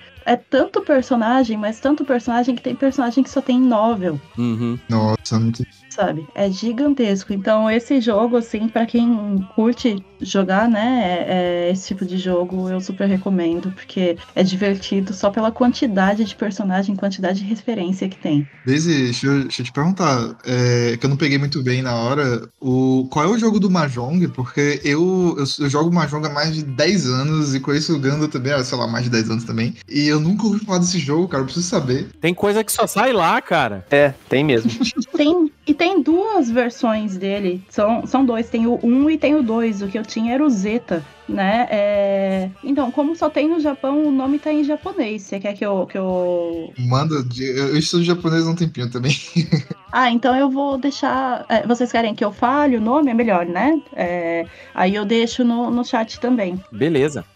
Fica como referência, manda aí. É, Então, é, tem o Kido Gekidan Haro Ichiza Gundam Mahjong DS. Aí do DS, legal. E tem o Gundam Mahjong Purasu Zeta, né? Que é, aí tem dois pontos. Sarani Dekiryu, é, Dekiryu Yoni Nata. Na... São esses dois. Os dois são de DS, né? Eu acho que é por isso, porque DS tem tanto jogo. Tem, cara. Tem Se você colocar Gundam Mahjong, ele acha. Hum, Massa, muito bom. São jogos extremamente divertidos, eles são muito legais de jogar e os personagens estão em SD também. É bem bonitinho. Pô, misturou duas coisas que eu amo, é claro que eu vou procurar isso. Valeu. Ah, bacana. Bom, e você, Maurício? Bem, eu poderia. Essa pergunta, pra responder, eu poderia criar o meu próprio podcast e, e falar sobre isso, né? Porque, Ah, aí não... acabou o tempo já. Aí, aí não vai dar. mas já que a gente precisa dormir, a Daisy precisa almoçar, né? eu vou resumir minha resposta com duas coisas que já foram mencionadas, né? Não, não é nenhuma surpresa, assim. Que é o Super Robot Wars, eu não tenho como. Apesar de não ser um jogo de Gundam em si, ele não existe sem Gundam, né? Praticamente. Ele Uhum. Foi um jogo que foi criado com a- o que hoje é chamado da Santíssima Trindade dos robôs, né? Que é o Getter Robô, o Mazinga e o, e o Gundam. É, e assim sucessivamente foi se fazendo esse crossover de, de é, séries de mecha e foi crescendo, foi sendo colocado várias franquias dos animes é, famosos, populares, novos que vinham surgindo, até o ponto, né, que é uma franquia tão grande, assim, já tem mais de 30 anos de franquia. Recentemente saiu, né, ano passado, o Super Robot Wars 30, que é comemorando os 30 anos de franquia, e saiu na Steam, né, foi um dos primeiros jogos a ter esse lançamento internacional com, em, em inglês, né, porque tem essa questão da, da acessibilidade também. O Robot Wars é uma franquia antigona que durante muito tempo só teve disponível em japonês, e eu entrei em contato com ela a partir de um joguinho de DS, né? Que é a versão Original Generation, né? Que é o, o Super Robot Wars que eles usam os personagens originais dos crossovers pra fazer o crossover deles. Uhum. Então é uma mistureba incrível, maravilhosa. E hoje tem uma, tem uma prática, assim, tem uma coisa. Não sei se ainda é tão forte. Eu acho que é, os novos mechas, né? As novas franquias de mecha, seja de Gundam, seja de séries novas que estão surgindo, elas ficam muito consagradas quando elas aparecem num Super Robot Wars. Ele, ele se tornou, assim, um- uma espécie de coroação da, da popularidade da franquia, da demanda dessa, dessa franquia aparecer lá no jogo.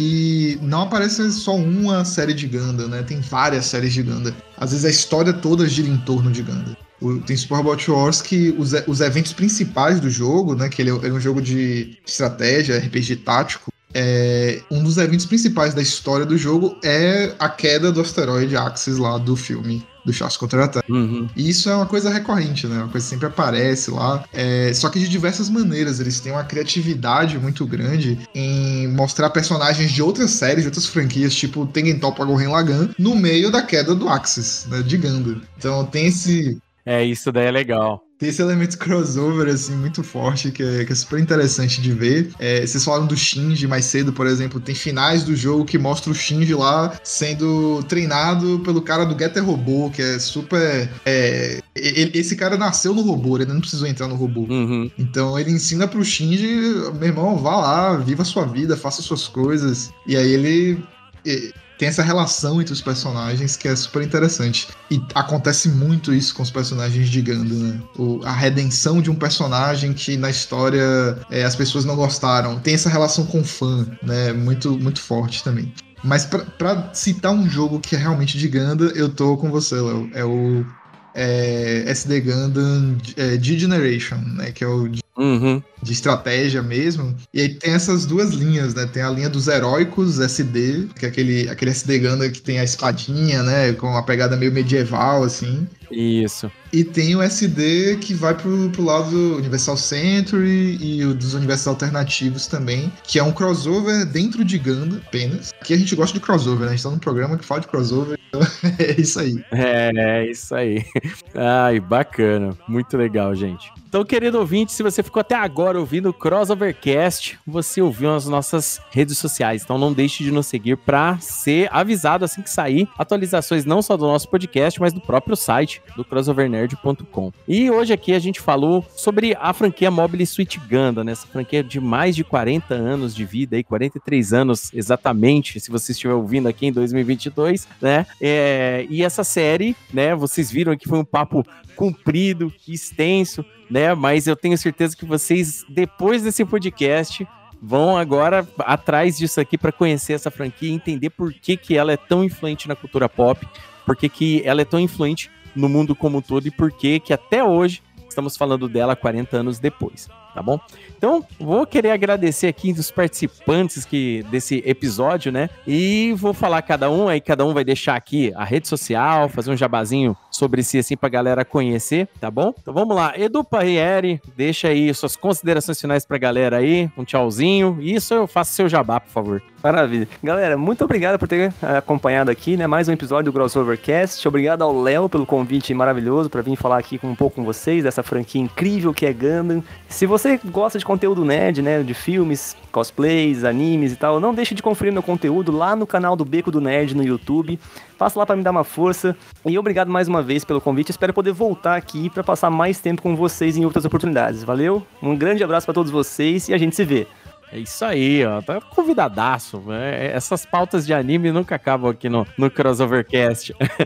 Diretamente lá do Japão, a Gundam Girl Daisy, obrigado mais uma vez pela sua participação aí. Deixa suas redes sociais, onde que a galera conhece a Gundam Girl. Gente, eu que agradeço demais pelo convite. Foi muito legal, né? Peço desculpas por qualquer coisa aí. E, nossa, é, eu sempre adoro falar de Gundam. Então, por favor, me sigam no Twitter, que é onde eu tô mais presente hoje em dia, né? Como eu comentei antes, eu tenho um filho pequeno, então não posso ser tão ativa em redes sociais como eu queria. Então eu meio que concentrei no Twitter. É arroba Rina Haro, R-I-N-A-H-A-R-O.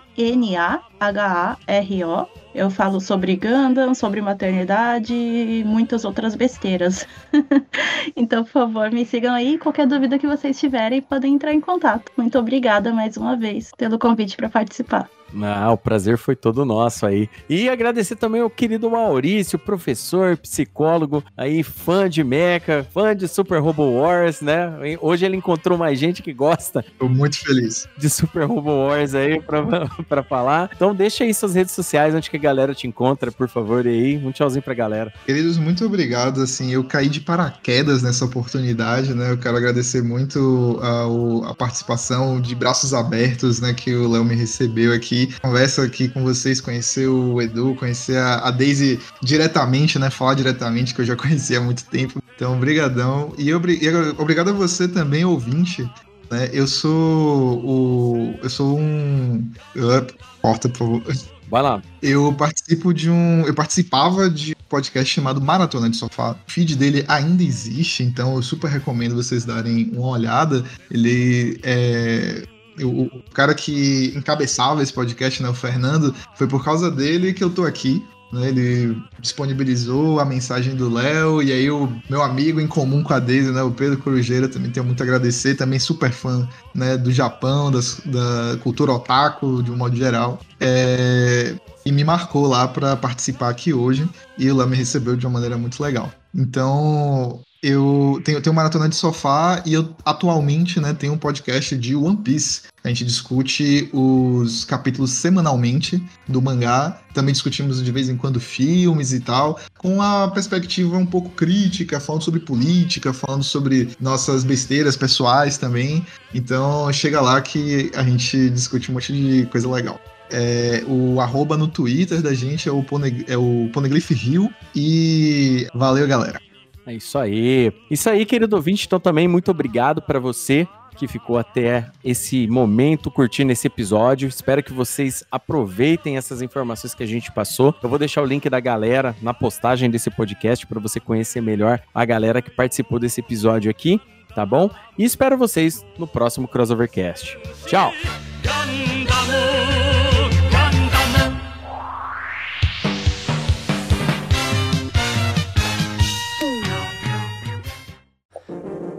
Este programa foi editado por Audi Edições.